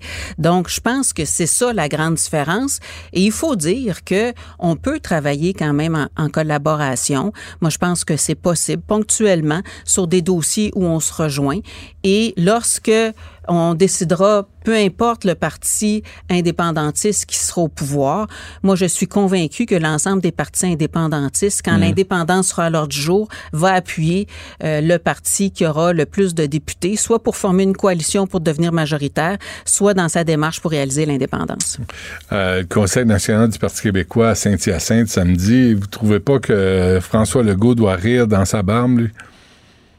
Ben, moi, j'ai l'impression que François Legault doit être pas mal mal à l'aise parce que François Legault, qui était l'indépendantiste le plus pressé, moi, je l'ai connu du temps qu'il était député, là, j'étais militante à ce moment-là au Parti québécois, est rendu un, moi, j'appelle ça un nationaleux. Euh, donc, fait semblant d'être nationaliste, mais dans le fond, c'est juste pour aller chercher du vote. Et là, se retrouve là à la mince équilibre euh, entre le Parti libéral, entre les indépendantistes. Euh, je sais pas, euh, à l'intérieur de son parti, j'ai l'impression que c'est très difficile à tenir parce qu'il a tant des fédéralistes que des souverainistes que j'appellerais très attentistes. Euh, donc, je ne sais pas comment qu'il il va réussir à gérer tout ça. Ça doit pas être évident pour lui parce que c'est une coalition d'intérêts divergents. Euh, Jean Talon, euh, Climat Québec, vous avez, vous avez pas scarré beaucoup? Ben, on a quand même augmenté de façon très importante euh, notre pourcentage d'appui, euh, donc euh, à cette élection-là. Mais c'est certain, puis L'accueil sur le terrain, il était excellent. Le porte-à-porte, l'accueil était excellent. Plusieurs personnes ont changé euh, de position, que ce soit euh, de la CAQ vers nous, de QS vers nous, euh, du Parti québécois vers nous. Sauf que euh, en dedans d'un mois d'élection, on n'a vraiment pas le temps de faire toutes les portes et on a subi un blocage médiatique totalement antidémocratique. On a été exclu des débats sous de euh, faux prétextes. Euh, je pense que ce ne sont pas, et je vais pointer Radio-Canada spécifiquement parce que euh, euh, c'est une télévision d'État et elle a, elle devrait avoir une éthique encore plus grande que les autres. Euh, Radio-Canada n'a pas à faire le choix à la place des électeurs de qui peuvent entendre et quelles orientations. Et en faisant les choix qu'ils ont faits, ils favorisent le statu quo, ce qui est contrairement contraire à sa mission. Les avez-vous, euh, vous avez contacté Radio-Canada? Qu'est-ce qu'on vous répond? On les, a, on les a contactés. On a même déposé une plainte à l'Ombudsman de Radio-Canada qui se réfugie derrière les mêmes prétextes déjà invoqués. Ça sert absolument à rien à faire, de faire une plainte à l'Ombudsman. Euh, Peut-être que la prochaine étape, ce serait de les poursuivre, mais pour ça, il faudrait avoir des poches profondes, ce qui n'est pas notre cas. Ouais, non, ça, La justice, c'est pas pour tous, c'est Ouais. juste pour les riches. Fait que Jean-Philippe Wautier vous a pas euh, invité là, pour parler de mode à son émission, puis Ben de, puis de coiffure. J'aurais aimé de- ça peut-être euh, entre une coiffure puis euh, euh, une Mais mode- devenez plus, de, euh, de pouvoir parler de, de, de peut-être un petit dossier de tramway entre les Non, deux. Je sais pas vous si ça se trop serait glissé. C'est Ah, pas ça qui ouais. vous invite pas. Ah, êtes trop- plate, Ben hein? oui, parlez de vos vacances, Ah sortez oui. des photos de vacances, puis euh, votre nouvelle voiture. Je ne sais pas, là, mais... Hey, c'est-tu plate? J'ai pas une nouvelle voiture. Moi, la mienne, elle date déjà de 2015. Mais C'est peut-être voyons, pour ça. pas hein. promener en minoune à Radio-Canada. Je suis pas assez, là, Pas trend, euh, pas Non, assez sérieux. Non, c'est ça. Euh, vous avez besoin de quelqu'un pour vos communications, Martine Ouellette, là, puis de, tu sais, une espèce de makeover. Puis là, là Jean-Philippe Vaudier va vous inviter pour euh, discuter de, des- De tout et de rien. De vos recettes préférées, Ah, ça, j'aimerais ça, mes recettes, par exemple. Ça, oui? Ah oui, ça, Bon, Tu vois, on a ça. trouvé une Ah. porte d'entrée. Euh, Martine Ouellette, merci. Euh, pas trop, pas trop euh, sévère envers Paul Saint-Pierre Plamondon. On dirait qu'il essaie de trouver sa voie là, comme chef. Sais, il a en- tellement souvent changé d'idée. Je sais pas quand est-ce qu'il changerait encore d'idée. Moi, quand j'ai fait ma course à chefferie, euh, Paul Saint-Pierre Plamondon repoussait l'indépendance encore plus loin que Jean-François Lisée. Donc là, euh, d'une fois à l'autre, moi, j'essaye de suivre la logique. Je la comprends pas encore, mais bon. Mais qu'est-ce qui est arrivé? Parce que là, là, ça presse là, pour lui. Ah, ben ça, c'est à lui qu'il faudrait le demander. Moi, je sais pas, là. Ah ben, on va attendre son retour d'appel. Euh, Martine Ouellette euh, de Climat Québec, souhaitons qu'on vous donne la parole dans les médias. Je pense que c'est un parti comme, un- comme les autres là, qui doit être entendu. Merci, bonne chance. plaisir. Du Trisac. Un animateur pas comme les autres. Cube Radio. superbe, sublime, merveilleuse. Sauf que ce gars-là est quand même euh, rationnel et pragmatique. Ça ça pose un très grave problème. Je t'assure qu'il n'y a aucun politologue sérieux qui va te dire droit. Un politologue, pas comme les autres. Loïc Passy. C'est pas le temps de faire ça. Eh oui, ben oui, c'est le temps de faire ça, Loïc. Euh, C'est le temps de faire ta chronique. C'est toujours le temps de faire ça. Ouais, exactement. Euh, tu veux euh, aller évidemment à Gaza. Euh, les combats sont violents.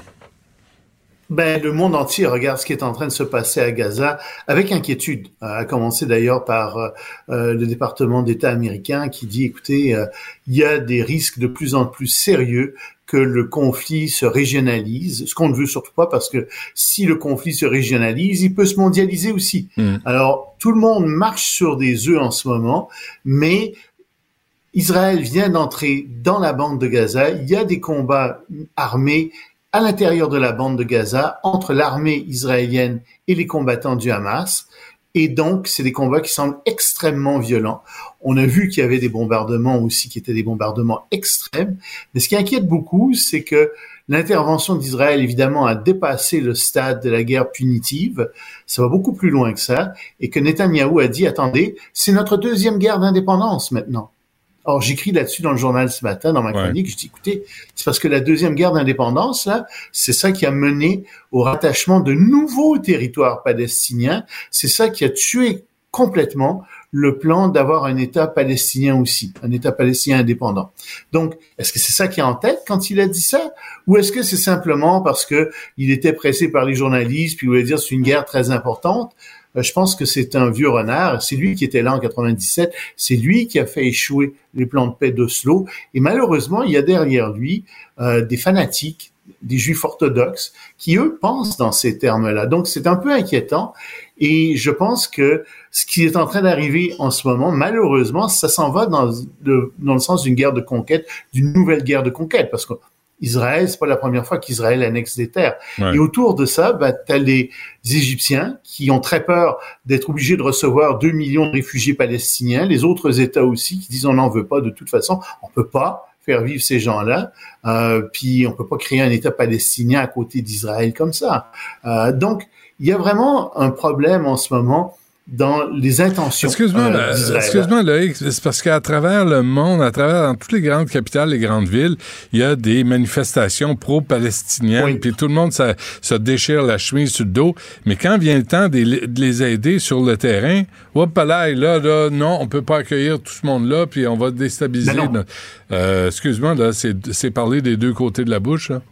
Ben, remarque que, attends, euh, les pays, tous ces pays ont accueilli des, des, des réfugiés palestiniens. Il y en a beaucoup qui ont été accueillis aussi, euh, particulièrement en, en Jordanie. Il y en a aussi au Liban. Euh, donc, il y a beaucoup de réfugiés palestiniens qui sont là. Mais c'est clair que euh, il y a beaucoup de pays qui, en effet, font semblant d'aider les Palestiniens, qui leur envoient un peu d'argent et c'est tout, mais qui les aident pas vraiment, Euh, parce que euh, il y a beaucoup de gens qui pensent que la cause palestinienne est désespérée et qu'en réalité, ben, c'est fait, c'est réglé. Et c'est vrai que si tu regardes la carte de la Cisjordanie, malheureusement pour les Palestiniens, ben, tu vois que les territoires palestiniens ont été dissous par euh, la colonisation des Juifs orthodoxes en principalement, puis qu'il reste presque plus de territoire aux Palestiniens Hmm. et que ça commence à être une cause entendue. Donc c'est pour ça que je dis, il y a tout ça derrière. Mais le problème, c'est que l'Iran dit, écoutez, on va être obligé de faire quelque, les gens vont être obligés de faire quelque chose autour. Il y a plein de gens qui veulent agir, qui veulent rentrer. Et Israël est pas brillant non plus quand Israël dit, écoutez, faut que vous déménagiez un hôpital. Oui, mais attends, c'est parce qu'il y a 20 000 réfugiés dans l'hôpital, puis il y a des patients, etc. Puis les médecins sont sortis en disant, mais non, on ne peut pas déménager l'hôpital. Vous pouvez pas sortir l'hôpital. Alors, on comprend bien qu'il y a des souterrains en dessous, euh, qu'il y a probablement des entrepôts, etc. Ouais. Mais à un moment donné, tu peux je veux dire, il y a quelque chose qui marche pas. Là. Tu peux pas bombarder non plus, malgré tout, un hôpital. Il va falloir que tu contournes. Il me semble qu'il faut, faut faire ça autrement, dans la mesure du possible. Euh, puis c'est là que le gouvernement israélien ne cède pas du tout et est en train de perdre euh, une espèce de guerre de propagande internationale. D'ailleurs, on a vu ça en Russie. Euh, dans un des États russes, euh, il s'est passé quelque chose d'assez extraordinaire euh, au, au Daghestan, euh, dans, dans l'hôpital là-bas. Euh, pas l'hôpital, pardon, la- la- l'aéroport Manchakala, quelque chose du genre en tout Ouais. cas. Euh, et euh, ce qui s'est produit, c'est que tu as eu une foule, une foule nombreuse euh, de gens qui sont rentrés dans l'aéroport parce qu'ils avaient entendu dire ce qui était faux, que des réfugiés israéliens arrivaient euh, là. Alors ils sont entrés avec des drapeaux palestiniens en scandant euh, des Allah est grand et puis euh, on ne veut pas des Israël, mort aux Juifs, etc. Ils sont rentrés dans l'aéroport, ils ont interrompu les, les- les activités de l'aéroport, Euh, ils sont rentrés sur le tarmac de l'aéroport. Tu dis, mais qu'est-ce que c'est que ça? Même le gouvernement russe a été surpris euh, de ça et puis il condamne ça bien évidemment. Mais tu te dis, mais qu'est-ce qui est en train d'arriver avec ça? Et c'est là que je te dis, il y a aussi une guerre de l'opinion publique, il y a une guerre politique qui est à mener aussi là-dedans. Et Israël doit faire très attention à la façon dont ils font ça. Tu, je te l'ai souvent Non, dit, mais- moi, je mais suis tout à fait vu- pour la guerre contre le Hamas. Mais tu as vu les, les images de ces, de ces malades-là. Ils sont rentrés dans l'aéroport, puis là, ils gueulaient à la Wakbar, ils, Ah oui. ils arrachaient des portes, ils voulaient tout casser. Parce qu'il y a des Israéliens qui s'en viennent, qui s'en venaient en avion, qui, a- qui allaient atterrir en avion, Ils disaient Hey, vous vous avez pas autre chose à faire, vous travaillez pas, vous autres? Vous avez pas euh, des, des- des- du monde à travailler? Je ne sais pas, là. Vous avez pas une vie autre que vouloir tuer Je tout suis d'accord avec toi, mais c'est là que tu vois que la passion l'emporte sur la raison. C'est pas de la passion, Ça, c'est un effet de la propagande. Non, Ah mais oui, c'est des passions Ah, déchaînées. c'est une débilité profonde. c'est des passions. Ben non, écoute, là, quand tu détestes quelqu'un à ce point-là, où tu, tu, Mhm. tu dis, il débarque en avion et tu t'a- t'arrives en groupe pour vouloir les battre ou les tuer, il y a quelque chose qui va pas dans ta tête. Je suis désolé. Collectivement, là, ça va pas bien. Ben, je pense que c'est un effet de la propagande, personnellement. Je pense que c'est ça qui arrive. Euh, puis je pense que la propagande est capable de mobiliser des gens, puis de leur faire perdre toute raison, et de leur faire faire des folies comme ça. Ça devient très difficile ensuite de dialoguer avec ces gens. Et c'est pour ça Euh, aussi oui. que je suis contre toutes les formes d'extrémisme religieux, parce que c'est à ça que ça mène, l'extrémisme religieux. Les gens écoutent plus ce Mm. qu'on a à dire, ils, ils font plus rien de tout ça. Et tu te retrouves donc dans des situations comme celle-là. Mm. Euh, c'est très, très dangereux de discuter avec ces gens. On peut pas discuter avec ces gens-là. Et c'est pour ça qu'encore une fois que je pense que le Hamas doit être détruit. On peut pas discuter avec eux.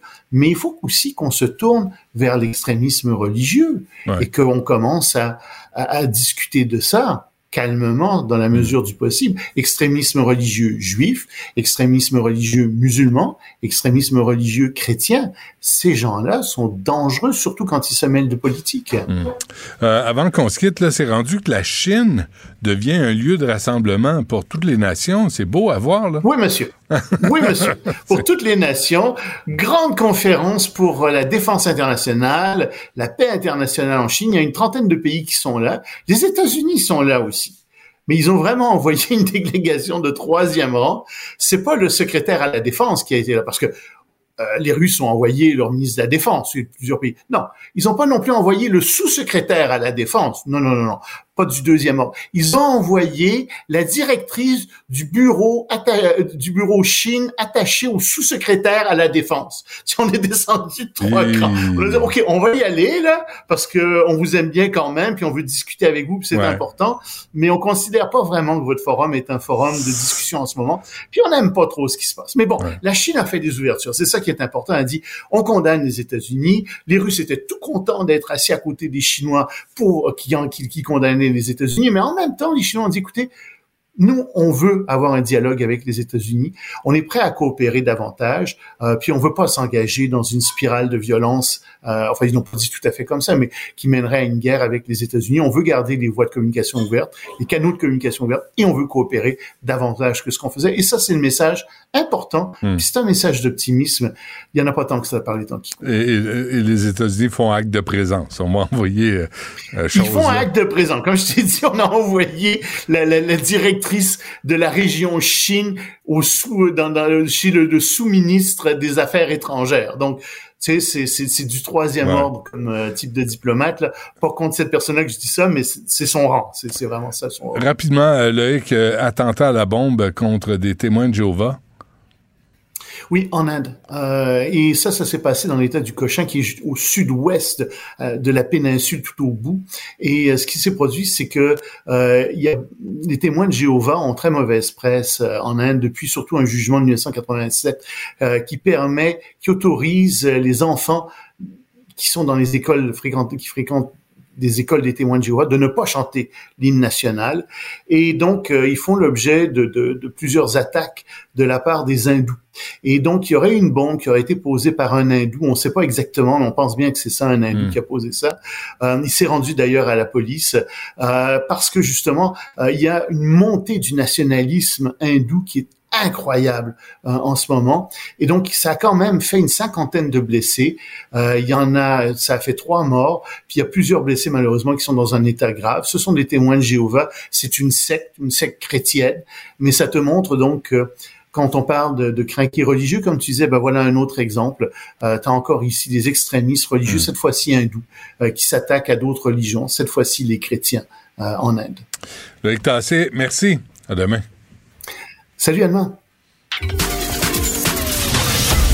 Ce segment est aussi disponible en vidéo sur l'application Cube ou le site cube.ca.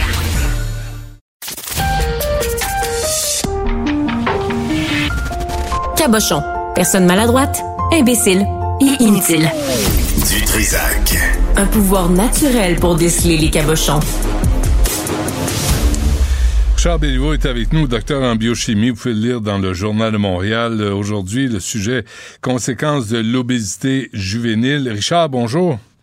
Bonjour. Ça fait peur, hein, euh, cette, euh, cette cochonnerie de diabète type 2? Exact, exact. Euh, c'est bon de se rappeler, Benoît, que les deux Canadiens sur trois sont trop gros ou trop grosses. Euh, L'obésité, le surpoids touche euh, deux Canadiens sur trois. Et malheureusement, ça se reflète euh, dans les populations euh, d'enfants et d'adolescents au Canada. Le taux d'obésité chez les enfants et adolescents a triplé dans les 40 dernières années c'est 14% des garçons et 10% des filles aujourd'hui qui souffrent d'obésité. Et ça, ça a des conséquences euh, importantes parce que l'obésité, c'est le principal facteur de risque de développer un diabète de type 2. Et le diabète de type 2, c'est une catastrophe d'un point de vue métabolique. Quelques, quelques données, Benoît, rapidement, pour nous situer, là, c'est le, le- le diabète de type 2 augmente d'environ trois fois le risque d'infarctus et d'AVC. Les problèmes rénaux, l'insuffisance rénale qui est causée par le diabète de type 2, c'est la principale cause de dialyse en Occident.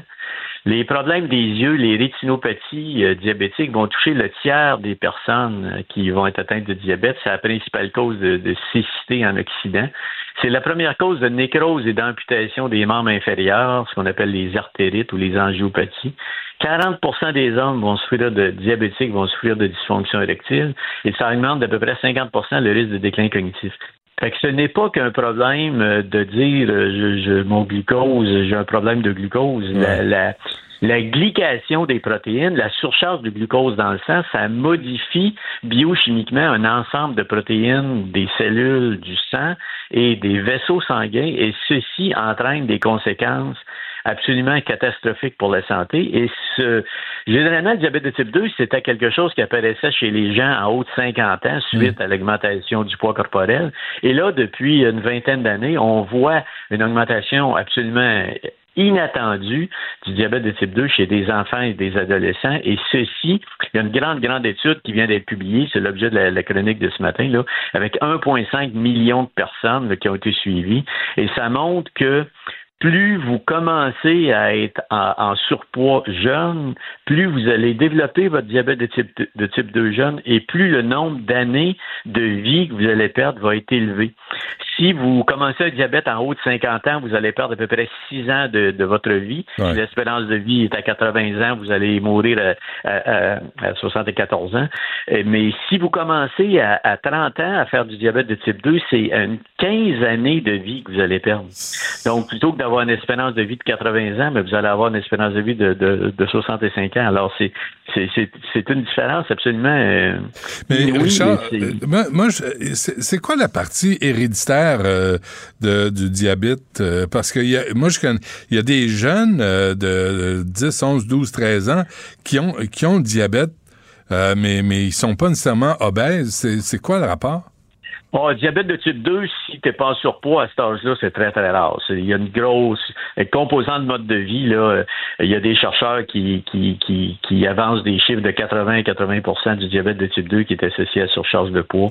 Euh, il, y a, il y a une, co- il y a une prédisposition comme n'importe quoi, mais on est la somme de nos agissements sur nos gènes. Il faut arrêter de penser que, que nous ne sommes que les témoins passifs de l'action de nos gènes, même avec des gènes, des oncogènes qui donnent le cancer. Les études clairement ont montré que si vous avez un mode de vie sain, un poids santé, pas de tabac, euh, alimentation saine et exercice, vous réduisez votre probabilité de développer le cancer colorectal ou cancer du sein, même avec les mauvais gènes qui vous donnent une probabilité génétique héréditaire élevée. Donc, c'est, c'est un, le, le diabète de type 2, c'est un problème de mode de vie. C'est, c'est pas un problème d'hérédité, c'est un problème de mode de vie. Euh, je vous rappelle les chiffres, Benoît, au Mexique, en, en 1989, c'est 10% de la population qui est en surpoids. 11 ans plus tard, c'est 60 Aïe, aïe, aïe. euh, c'est la même chose. il y a ici, eu un- quand a- je te dis, ça, ça a triplé en 40 ans pour les jeunes. C'est Mais- pas n'importe quoi et on est passif face à ça. Il y a eu un spécial sur les chips. Qu'est-ce qui est arrivé? C'est ça. C'est- exactement ça. C'est le changement de mode de vie. Euh, je te rappelle que c'est très avantageux pour des multinationales de, de produire des céréales très sucrées, comme on le fait depuis euh, 70 ans, parce qu'on est on accoutume les jeunes dès l'enfance à un goût sucré et on se crée des clients pour le futur. Donc, on a créé avec les boissons gazeuses, avec les céréales pour l'enfant, des produits à haute teneur en sucre qui causent une dépendance euh, au sucre et on développe une dépendance à ces produits industriels hyper transformés-là. Et là, on va vivre une- un, un tsunami euh, d'obésité, de, de- de diabète de type 2 causé par la surcharge de poids qui est euh, en augmentation spectaculaire chez les enfants. Donc ça, ça, ça augure, ça n'augure rien de bien là, pour le, le vieillissement de la population. Quand, quand la liste que je t'ai donnée, maladie cardiaque, AVC, insuffisance rénale, euh, rétinopathie, artérite, euh, euh, démence euh, cognitive, ce sont des problèmes qui ont un impact majeur sur le système de santé. Au-delà de, de l'impact sur l'individu, ce sont des, des, des maladies qui sont très lourdes à gérer pour un système de santé. Et ça, ça va avoir des conséquences sur notre système de santé qui est déjà à la limite de l'effondrement. Quand on a une augmentation comme ça, je pense que le, le message qu'on devrait euh, se donner à soi-même, c'est de se prendre en main puis de faire ce qu'on peut faire avec soi et avec sa famille. OK, mais, mais euh, Richard, en même temps, en même temps, toi, tu reviens, là, tu conclus ton article en disant faut imposer des taxes, faut revoir euh, comment. Mais j'ai une collègue qui m'écrit, puis elle dit, tu sais, tu te commandes une salade repas, ça te coûte 15 à 17 piastres. Tu commandes un burger puis une frite, tu vas t'en sortir à 6-7 piastres. Il y a ri- C'est rien pour t'aider, là. Ben, euh, ça dépend. Euh, ouais, ça, c'est facile de tirer des chiffres comme ça, mais je te rappelle qu'une une boîte de, de pois chiches, là, ça coûte quelques dollars, et puis on peut faire des, Ah, super belles salades. Mais ça Il se mange pas. des- Arrête avec tes pois chiches, ça se mange Non, pas, non, Richard. ça cramouille, c'est pas comestible. Je te rappelle qu'il y a des millions de personnes à- à- au Proche-Orient, Ouais, au Moyen-Orient qui mangent des, les légumineuses tous les jours. Là. C'est facile de tirer ça en l'air, mais il y a des, des même des, dans les places de, de restauration rapide, il y a des, des, des, des, restaurations rapides, des, des cuisines, euh, des cuisines ethniques qui sont absolument savoureuses et qui vrai. sont santé. là. C'est vrai. Il faut, on fait le choix là, de, de, de, de, manger ce qu'on veut, mais c'est, c'est, c'est pas moi qui fais ces recommandations-là, c'est les gens qui luttent en, en obésité. Ce sont, ce sont les recommandations que les gens font, tu sais, de dire est-ce qu'on devrait pas arriver avec des taxes sur les boissons gazeuses et Ouais, ouais, là. Mais- c'est mais- une réflexion qui se fait parce que les, les coûts sur la santé individuelle et sur la santé populationnelle vont être là. là. Question niaiseuse avant qu'on se quitte, Richard. là. Entre acheter un burger puis acheter un sandwich au falafel, Ah ben écoute, pas, on n'ira pas dans des Moi, j'aime les de- deux, de- là. de- Ouais, ben, ben, écoute, c'est pas le hamburger le problème, c'est pas ça. Dans, quand- C'est quoi? dans le trio, Benoît, là, c'est la boisson gazeuse qui est le pire, là. Ah, ouais? C'est là que les calories vides sont. Quand tu arrives avec un hamburger, c'est de la viande, c'est du pain, c'est, pas catastrophique, là. C'est la boisson gazeuse dans le trio qui est la, qui est la pire. Moi, je dis toujours aux gens quand je donne des conférences, si vous ne fumez pas, là, puis vous voulez faire une chose pour améliorer vo- votre espérance de vie, la qualité de votre vie en vieillissant, bannissez les boissons gazeuses, diète ou non diète de votre panier d'épicerie. Déjà ça, Benoît, ce serait une grosse étape pour prendre euh, sa santé en main. Il faut pas penser à, faut, faut penser à ce qu'on peut faire dans les gestes simples. On Ouais. peut pas tout changer d'un coup, Ouais. mais juste la boisson gazeuse. Une boisson gazeuse, euh, Benoît, c'est 40 minutes de marche pour brûler les calories qu'il y a dans une boisson gazeuse. Donc, Juste prenez deux, deux boissons gazeuses par jour, c'est une heure et demie de marche. Alors, personne fait ça. C'est pour ça qu'on engraisse. On n'engraisse pas en, en 24 heures, on engraisse sur 10 ans, 20 ans, 30 ans, 40 ans. Et Ouais. euh, à un moment donné, ben, le, surpoids est là. J'ai remarqué, euh, Richard, je me suis vu ce matin, j'ai remarqué. c'est un travail à long terme. Ça fait longtemps que je travaille là-dessus. C'est un beau Si ça prend projet. des décennies à, à- à se donner du surpoids, faut penser qu'on ne perdra pas notre poids Ouais. en quelques jours ou en quelques semaines. Il faut être fou, hein. Il faut être, il faut être, euh, il faut être, il faut accepter ça, que ça va être long, mais il faut y aller progressivement. Les Chinois disent même le plus long des voyages commence par un simple pas. Commencez tranquillement. Moi, j'ai, j'ai, j'ai eu des gens qui m'ont, qui m'ont rencontré dans des conférences que je donnais pour des associations de diabétiques ou de, qui me disaient qu'ils étaient allés tranquillement, puis il y avait le, le, le record du record que j'ai eu, c'est un monsieur qui est venu me voir. Je pensais que c'était un, un secondaire de ligne pour les alouettes, tellement c'était un- puis il y, a, il y a deux ans avant, il pesait 410 livres. Il, était rendu- il avait perdu deux- 200 livres dans deux ans. Alors, euh, ça se fait. hein. Il faut, Ok. faut, faut travailler. C'est pas facile. Ça prend du temps, mais ça se fait. Très bien. Richard Béliveau à lire dans le Journal de Montréal aujourd'hui. Merci, Richard. À La semaine prochaine. Bonne journée. Salut. Bye.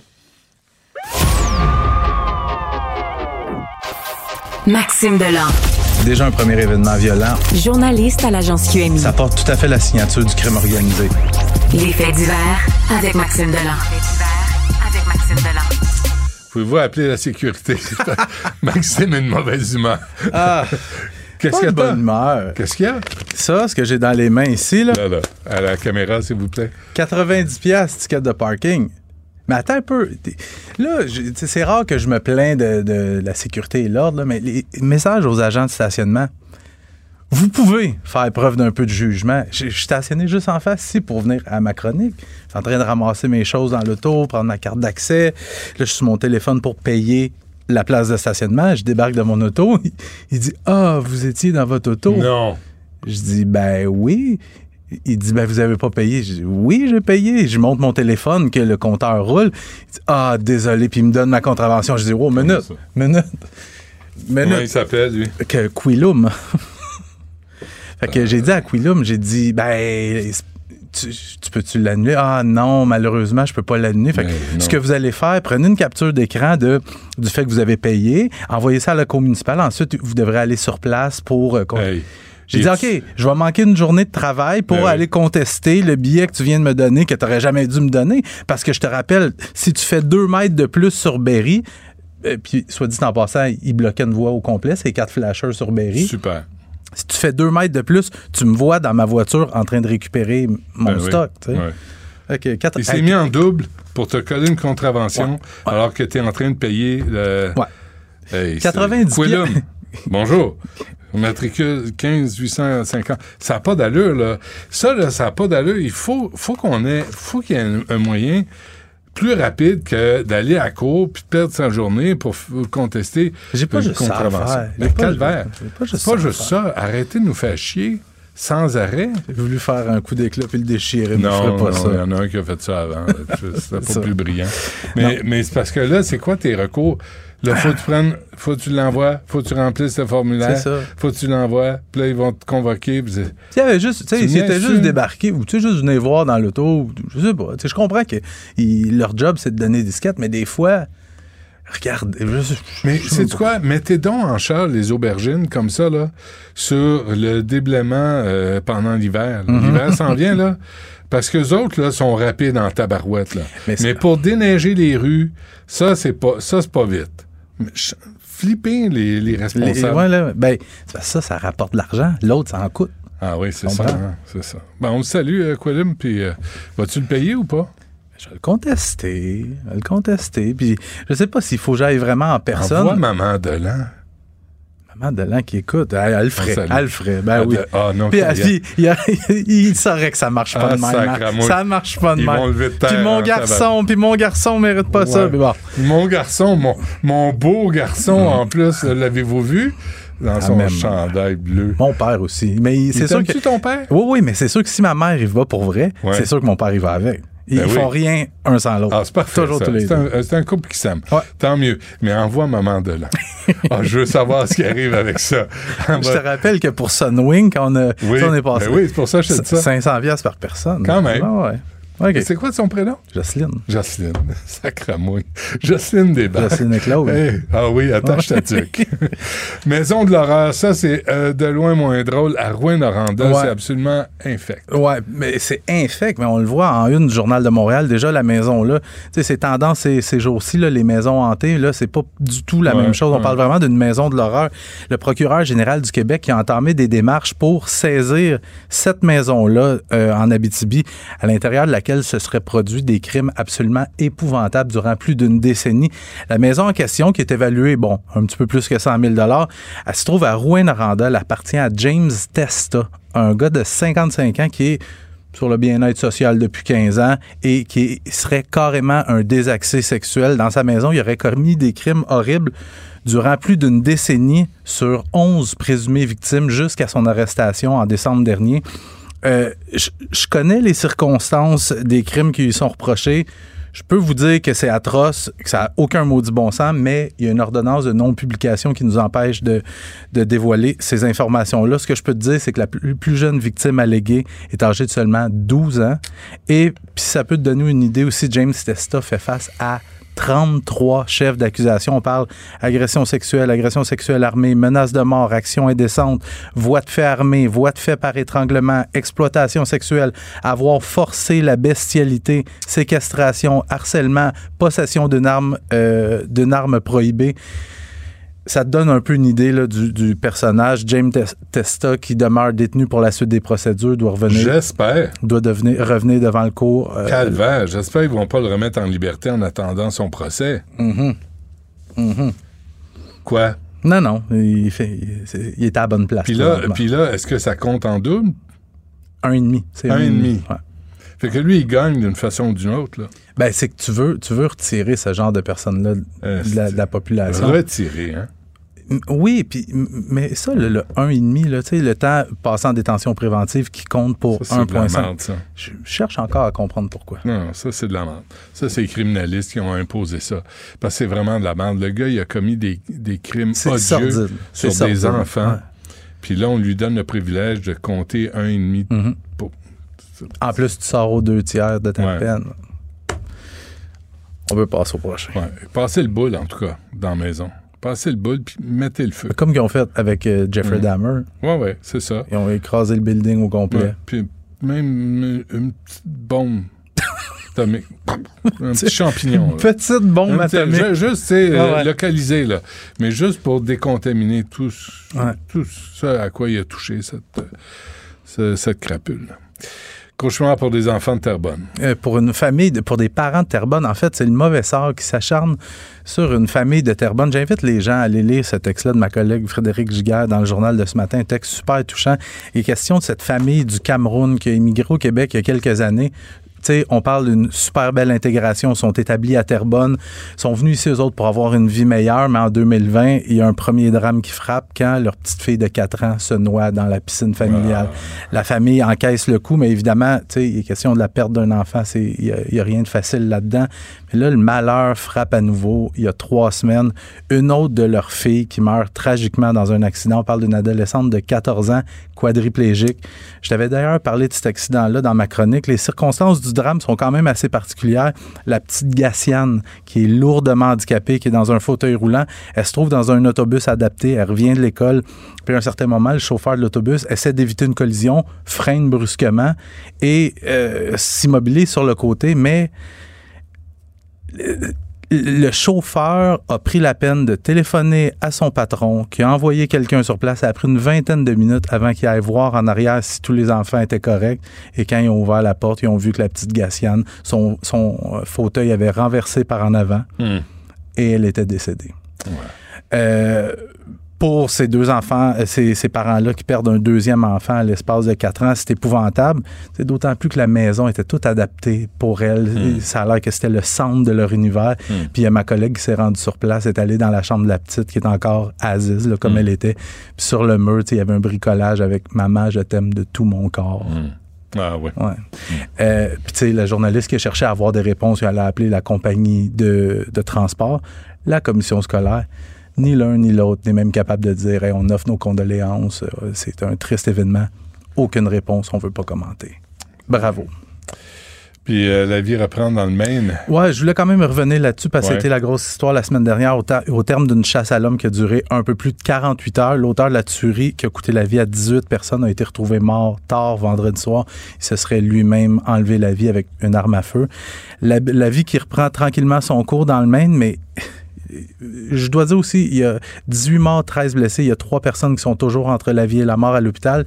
Mais pour les gens dans le Maine, on pourrait penser, quand un drame comme ça te frappe d'aussi proche, des fois, ça pourrait être le, le signe pour dire Hey, là, là, les armes à feu, c'est assez.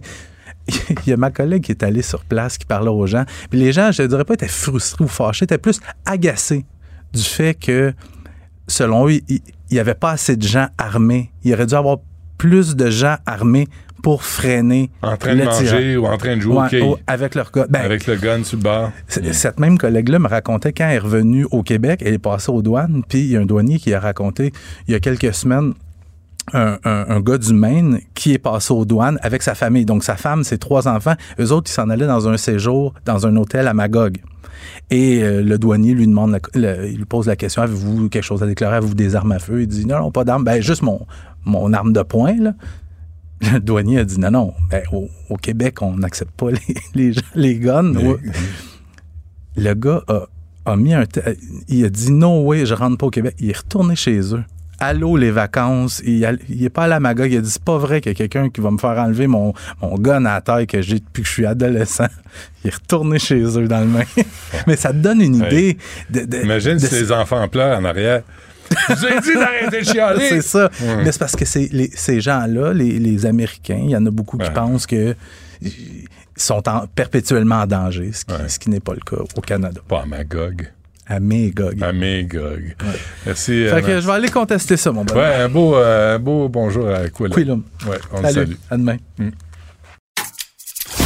Rejoignez Benoît Dutrisac en temps réel par courriel. Dutrisac à commercialcube.radio. Bon, 6 novembre, euh, on prévoit euh, une grosse, grosse, grosse grève. Euh, avec nous, Paul Brunet, qui est avocat et président du Conseil pour la protection des malades. Euh, Paul, bonjour. Bonjour, M. Bonjour. Ah, Benoît, c'est en masse, si vous saviez. Euh, là, là, on, on sait là qu'il y a un enjeu. On connaît les revendications du Front commun, euh, Paul, mais euh, mais faudrait pas oublier les gens qui vont subir les conséquences des grèves qui s'annoncent. là. Oui, vous avez raison.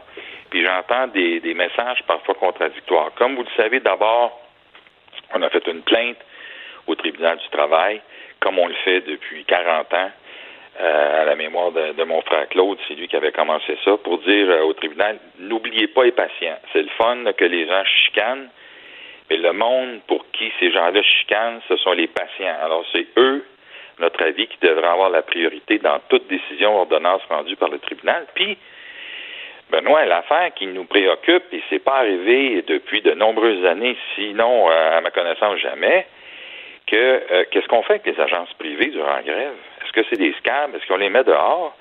Si on met ces milliers de personnes-là dehors durant la grève, on va avoir une vraie crise, là. Parce qu'il manque déjà du monde et c'est les agences qui aident en attendant qu'on ait un, un régime public fort, qui aident, à ma connaissance, euh, que les services soient bien rendus. Alors, j'ai posé la question au tribunal, on attend des nouvelles. On a, on a logé une plainte euh, le 26 octobre, puis je l'ai complété ce matin, il manquait quelques informations. Qu'est-ce qu'on va faire avec ça? C'est une bonne question, hein? Ben oui. Ben oui, parce que là, si c'est des scables, ça, comment ça va se passer dans les établissements de santé? Euh, est-ce que, est-ce qu'elles vont pouvoir passer? Est-ce qu'on veut ça? Est-ce que ça enlève le pouvoir de négociation, entre autres, aux infirmières? C'est- C'est méchant, méchante question. Euh, Paul, j'ai reçu un, un courriel tantôt d'une infirmière qui me disait, ben là, euh, tu sais, il faut pas cogner sur les infirmières, ben, mais je pense pas que ça soit ça le sujet. Là. On, on, on veut pas, on veut pas le, le pire traitement aux infirmières, là, évidemment. Absolument pas. Et tu sais, euh, on entend, j'entendais, j'ai entendu un message contradictoire, ça vient de l'Estrie, où durant la COVID, on avait embauché, créé un poste d'aide de service. Ça aidait les préposés. On en manque encore des préposés. Là. On veut en embaucher encore plusieurs milliers. Et là, en Estrie, on a averti que on coupait ces postes-là parce que là, c'était fini, les aides de service. Oui, mais on est, on est supposé d'être en pénurie. Pourquoi est-ce que pendant la crise ou la pénurie, on ne se fait pas continuer à aider par des aides de service? Hum, hum. Alors, est-ce que c'est une question syndicale? Je ne sais pas. Ce que je sais, c'est qu'au bout du compte, au bout de la journée, il manque de monde pour laver nos gens en CHSLD, puis on les a coupés. Mais on est supposé être en pénurie, Benoît. Ça, là, question assez sérieuse là-dessus. Mais, mais comment, comment démêler tout ça? Là, là il y a la réforme de- du ministre Dubé qui s'en vient. Euh, il y a les revendications du secteur public. Il y a les revendications des, du syndicat des infirmières. Et- Puis nous, là-dedans, là, nous, ceux qui vont euh, payer la note, là, on parle de 8 milliards, puis un autre milliard. Puis un autre- il me semble que, juste pour que ce soit une question de respect, il me semble qu'on devrait savoir quelles sont les demandes, qu'on- quelles sont les offres. On parle de combien d'argent, puis est-ce Oui. qu'on va avoir un meilleur service quand on aura payé tout ça? Oui. Est-ce qu'on est capable de faire un résumé de ce qui se passe? Ça serait vraiment apprécié parce que là, on demande aux médias, on demande des fois à des organismes très petits comme le nôtre de faire la job alors qu'on a bien du monde au ministère pour faire ce job-là. Mais, Benoît, quelque chose de nouveau, en 25 ans comme porte-parole, j'avais jamais été invité par euh, la présidence euh, d'un de ces groupes-là importants. Alors, demain matin, j'ai une rencontre avec la présidente de la FIC. Ah ouais? Oui. Puis- Il une affaire je vais lui demander, moi. Ouais. Comment ça se fait que on continue à dire ah les agences privées c'est épouvantable, ça n'a pas de bon sens, faut sortir ça de là, on va faire une loi contre ça, on ne pourra pas empêcher les gens de continuer à vouloir se faire aider. Pourquoi on n'est pas capable de dire aux agences privées, OK, en attendant qu'on ait un régime public fort, puis pour décourager les infirmières ou les agences privées de rentrer, pourquoi est-ce qu'on ne les dit pas aux agences privées en attendant? Vous allez prendre désormais les horaires de nuit, de soir, puis de fin de semaine? Ben oui. Vous allez les beaux horaires à nos filles, nos gars, les infirmiers, les infirmières. C'est comme ça, Benoît, qu'on va garder notre monde, qu'on va en attirer d'autres, mais surtout qu'on va peut-être donner moins le goût au privé de rentrer dans le public. Comment ça se fait qu'on n'est pas capable de faire ça, puis ça prend une loi, on va interdire ça? Non, interdisez-les pas. Utilisez-les là où vous en avez besoin pour le temps qu'on en aura besoin. Euh, ouais. Donc, c'est ça la proposition euh, à la FIC. Euh, mais, mais vous voyez, Paul, c'est ce que je disais aussi ce matin, c'est qu'il n'y a personne pour parler au nom des, des élèves, des, des, des patients, des malades. Il y a, à la table, là, c'est comme tout se passe au-dessus de nos têtes. Oui. Mais avec Claude Brunet à l'époque au Conseil des services essentiels, à chaque fois qu'il y avait une audition entre les partis, on avait une table, puis on avait notre nom au milieu des deux groupes ou des trois groupes. Ou compte. Et là, je ne sais pas que le nouveau tribunal du travail, là, ça a tout changé. Tu sais, les gens lisent pas ce qui s'est passé dans le passé. Fait que là, j'ai posé, j'ai posé la question. Invitez-nous, parce que c'est les patients. On présente, je pense, assez de patients pour dire qu'on est capable d'avoir une place à cet endroit-là. Parce que c'est du monde, c'est nous autres. C'est pour nous, on est supposé faire ça. Alors, je continue à demander au tribunal qu'on ait une place lors de toute audience sur les services essentiels, en- entre autres, et autres questions que le tribunal sera appelé à trancher. Euh, c'est quoi votre rapport avec euh, le, les communications du bureau de M. Dubé? Parce que, il me semble, ces revendications-là, c'est des, c'est des, ce sont des acquis. Oui, vous avez raison. On a des communications assez directes avec les, ministres concernés, surtout M. Dubé et Mme Bélanger. Mais des fois, et ça commence à faire pas mal de temps que je sens ça, surtout depuis que M. Dubé est là. Avant, c'était plus difficile. Oui, on parle aux gens des cabinets, mais on a l'impression qu'ils n'ont pas de grosse marge de manœuvre pour forcer des affaires. Est-ce que Santé Québec va permettre enfin de faire ça? Dire au PDG, non, c'est que pas compris. C'est ça qu'on veut, puis c'est ça que vous allez faire.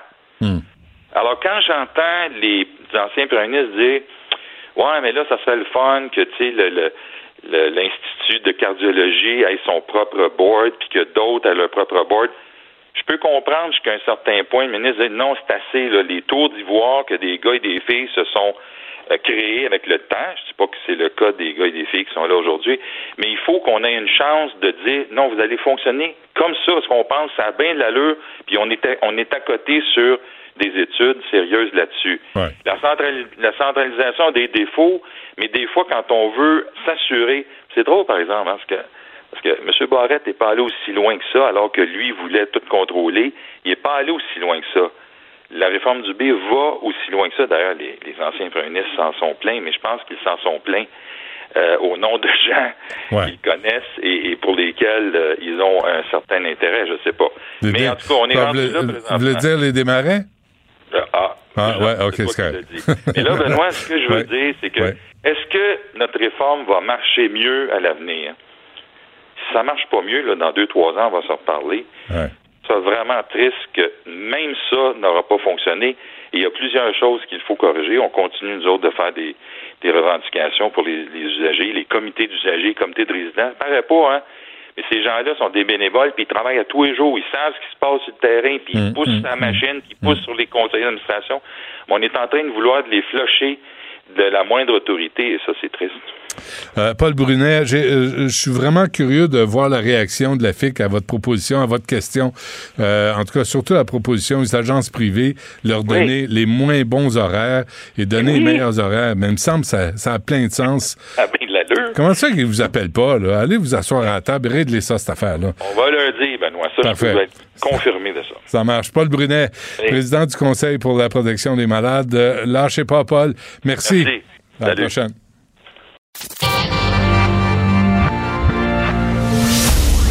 Du Trisac. Il n'a peur de rien, sauf peut-être des qu'on orange. Sex audio avec Anaïs Gertin-Lacroix.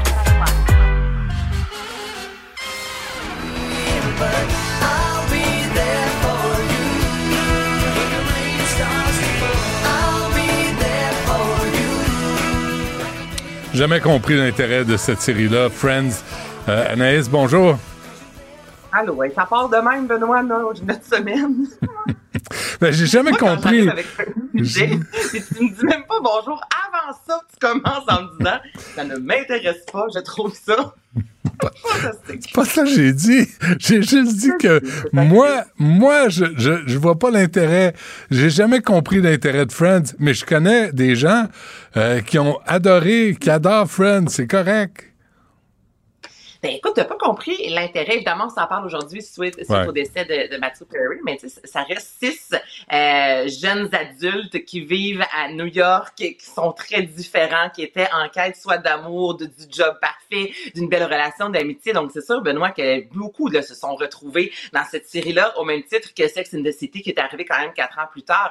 Euh, Il y a tellement de, de, de femmes qui se sont retrouvées dans ces personnages-là, qui ont vécu presque leur sexualité au travers euh, les quatre filles. Donc moi, je peux comprendre qu'une génération complète, parce que ça a été quand même de 94 à 2004, euh, tant des garçons, des femmes, euh, même si on s'entend que ça a un peu mal vieilli, non, c'était blanc longtemps, là, Friends, mais ça reste que je comprends que plusieurs se sont retrouvés dans cette euh, série qui, ça a été un phénomène de société, là. il y a un côté culte à tout ça, qui mettait la sexualité de l'avant, OK, Benoît? Puis, je trouve que lorsqu'on regarde les séries dans les années 90, évidemment, on pense à Sex in the City avec un titre comme ça, dans les séries qui mettaient euh, la sexualité de l'avant, mais Friends était assez bien placé, je te dirais, et euh, n'a rien à envier à Sex and the City Ouais. d'ailleurs. OK, Il y a quelques années de ça, il y a eu une étude qui a été faite et on calculait le nombre de partenaires sexuels, Benoît, qui avait eu durant les 10 saisons comparativement à Sex and the City, qui en a eu 6. Et je te compare beaucoup les deux parce que l'étude mettait ça de l'avant.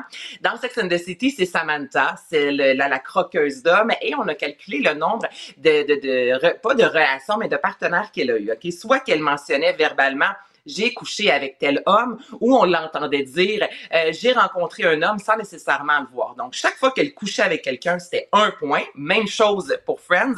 Et chaque fois qu'on entendait qu'il y a eu quelqu'un passé dans sa vie récemment, c'était 0.5. Donc, dans Sex and the City, Samantha a eu 40 partenaires sexuels dans les 10 saisons, alors que dans Friends, au total. Est-ce que tu me comprends, là? C'est-tu Oui, clair? oui, oui. OK, parfait. Donc, dans Friends, au total, il y a eu plus de 138 euh, rapports sexuels durant les saisons et c'est Joey, soit Matt Leblanc, qui, lui, a eu 51,5 rapports sexuels. Donc, finalement, quand on regarde ça, il y avait plus de sexualité dans Friends qu'il y en a eu Hmm. dans Sex and the City. Et je vais te faire entendre un extrait, ça avait vraiment fait jaser à l'époque. C'est Monica et Chandler et elle parle de zones érogènes. Et dans la scène, elle est assise devant le personnage. Elle prend un, papier, un crayon et dessine un corps pour montrer quelles étaient les sept zones. Et ça, ça avait vraiment fait jaser Benoît, OK, à l'époque, parce que oui, c'est toujours dans l'humour, mais n'empêche qu'il y a d'autres choses que le clitoris et les mamelons dans la vie, puis c'est vraiment ce qu'elle mettait de l'avant. Donc, je te fais entendre un extrait de cette, euh, de cette séquence-là qui avait passé à la télévision. You don't have to draw an actual. Whoa, whoa she's hot. Now, everybody knows the basic erogenous zones. You got one, two, three, four, five, six, and seven. There are seven. Let me see that. oh, yeah. Mais, euh, mais, mais ça couchait tous ensemble, là, Friends. là. C'était des fuck Mais ça Friends. couchait tous ensemble. Ça couchait tous ensemble. Et là, c'est ça, il lui explique toutes les combinaisons inimaginables. La septième zone avec la première zone, c'est parfait pour avoir un orgasme. Et c'est ça aussi, il y a eu des relations de couple dans ces amis-là. Mais au-delà de ça, il y a eu de nombreuses relations sexuelles. Et c'est ce, qui, ce que l'émission aussi mettait de l'avant parce que ça a commencé, c'est une gang d'amis. Ça s'est terminé, c'est une gang d'amis. Il y en a qui sont en couple dans tout ça. Mais pendant les dix saisons, là, comme tu le dis, ça couchait ensemble à gauche et à droite. Puis j'ai vraiment l'impression que ça a mis de l'avant, un peu comme Sex and the City, la liberté sexuelle d'une femme qui sort, qui a envie d'avoir une relation sexuelle dans un bar. C'était très correct, ça nous mettait ça de l'avant dans, Sex- dans Friends. Au contraire, c'était l'amitié entre gars-filles. C'est possible. Avoir une relation sexuelle avec un ami, c'est pas la fin du monde. L'amitié va perdurer malgré tout ça. Puis je trouve que c'est des... On, on voit de moins en moins ça dans nos séries maintenant. Il y en a quelques-unes. Mais dans les années 90, de plus en plus, je me rends compte parce que là, j'ai pas mal l'âge ou un petit peu plus vieille que les Ouais. Personnages avaient dans cette série-là. Non, mais il y a quelque chose de libérateur, Benoît, de se faire dire c'est correct de coucher avec un ami, les fameux euh, ben, amis avec bénéfice, là, je te dirais. C'est ce qu'on a mis beaucoup de l'avant dans cette série-là. Puis moi, Ouais. je suis persuadée qu'il y a des amis qui se sont dit si Monica peut le faire. Je peux le faire. Commandité par euh, des, médicaments contre l'herpès, euh, chlamydia et la syphilis. Mais non, il parle jamais. excuse-moi? Commandité par des médicaments contre l'herpès, Ouais. la chlamydia. Mais non, mais il parle jamais de ça. Il pense que tu peux fourrailler avec tout le monde, puis qu'il n'y a jamais de conséquences. Attends, là, il y a quand même des condoms, mais c'est vrai que le 4 ans, la différence, on la voit alors que les préservatifs sont mis de l'avant dans Sex and the City, dans Friends, un peu moins. On dirait que le, le condom est... Ouais, ouais. On sait, pas trop il est où. Mais t'as raison que les préservatifs, ça faisait pas partie comparativement aux émissions maintenant encore un Sex Education où on met vraiment de l'avant toujours euh, les préservatifs, la contraception dans les rapports sexuels. On a vraiment, c'est rendu, ça fait partie justement Mm. de- d'une séquence télé qu'on va voir, alors qu'à cette époque-là, que ça existait plus ou moins. Mais ça reste une sitcom, on est dans l'humour, on veut du divertissement, donc on n'est pas là non plus pour faire la morale aux gens, mais c'est vrai que les condoms étaient... Pas trop. Aujourd'hui, c'est pas trop de plaisir. Tout le monde soupire, tout le monde se chicane, tout le monde s'engueule. On est loin de cette atmosphère-là qu'on a connue dans les années de 90. ces séries-là C'est vrai, le hein? but, c'est la Ouais. quête du plaisir, euh, la quête de l'amour, que ce soit avec les amis, avec Mm. euh, un homme, une femme, peu importe, mais c'était ça, on veut la job qui nous fait rêver, on veut la personne qui nous fait rêver, on veut, excuse-moi l'expression, mais la baisse qui nous fait rêver, l'appartement qui nous fait rêver, c'était vraiment des séries qui mettaient ça de l'avant, le plaisir à l'état brut. C'est vrai que maintenant, on voit, euh, on a comme perdu un peu cette Ouais. essence-là de légèreté puis d'avoir du plaisir là, dans la vie avant, exemple, les enfants se marier. Ouais, on vise à déménager en banlieue maintenant. Euh, Anaïs? Je nous salue, Benoît. Exactement. Salut, à demain. Merci à toute l'équipe. Yasmine Abdel-Fadel suit à l'instant. Cube Radio.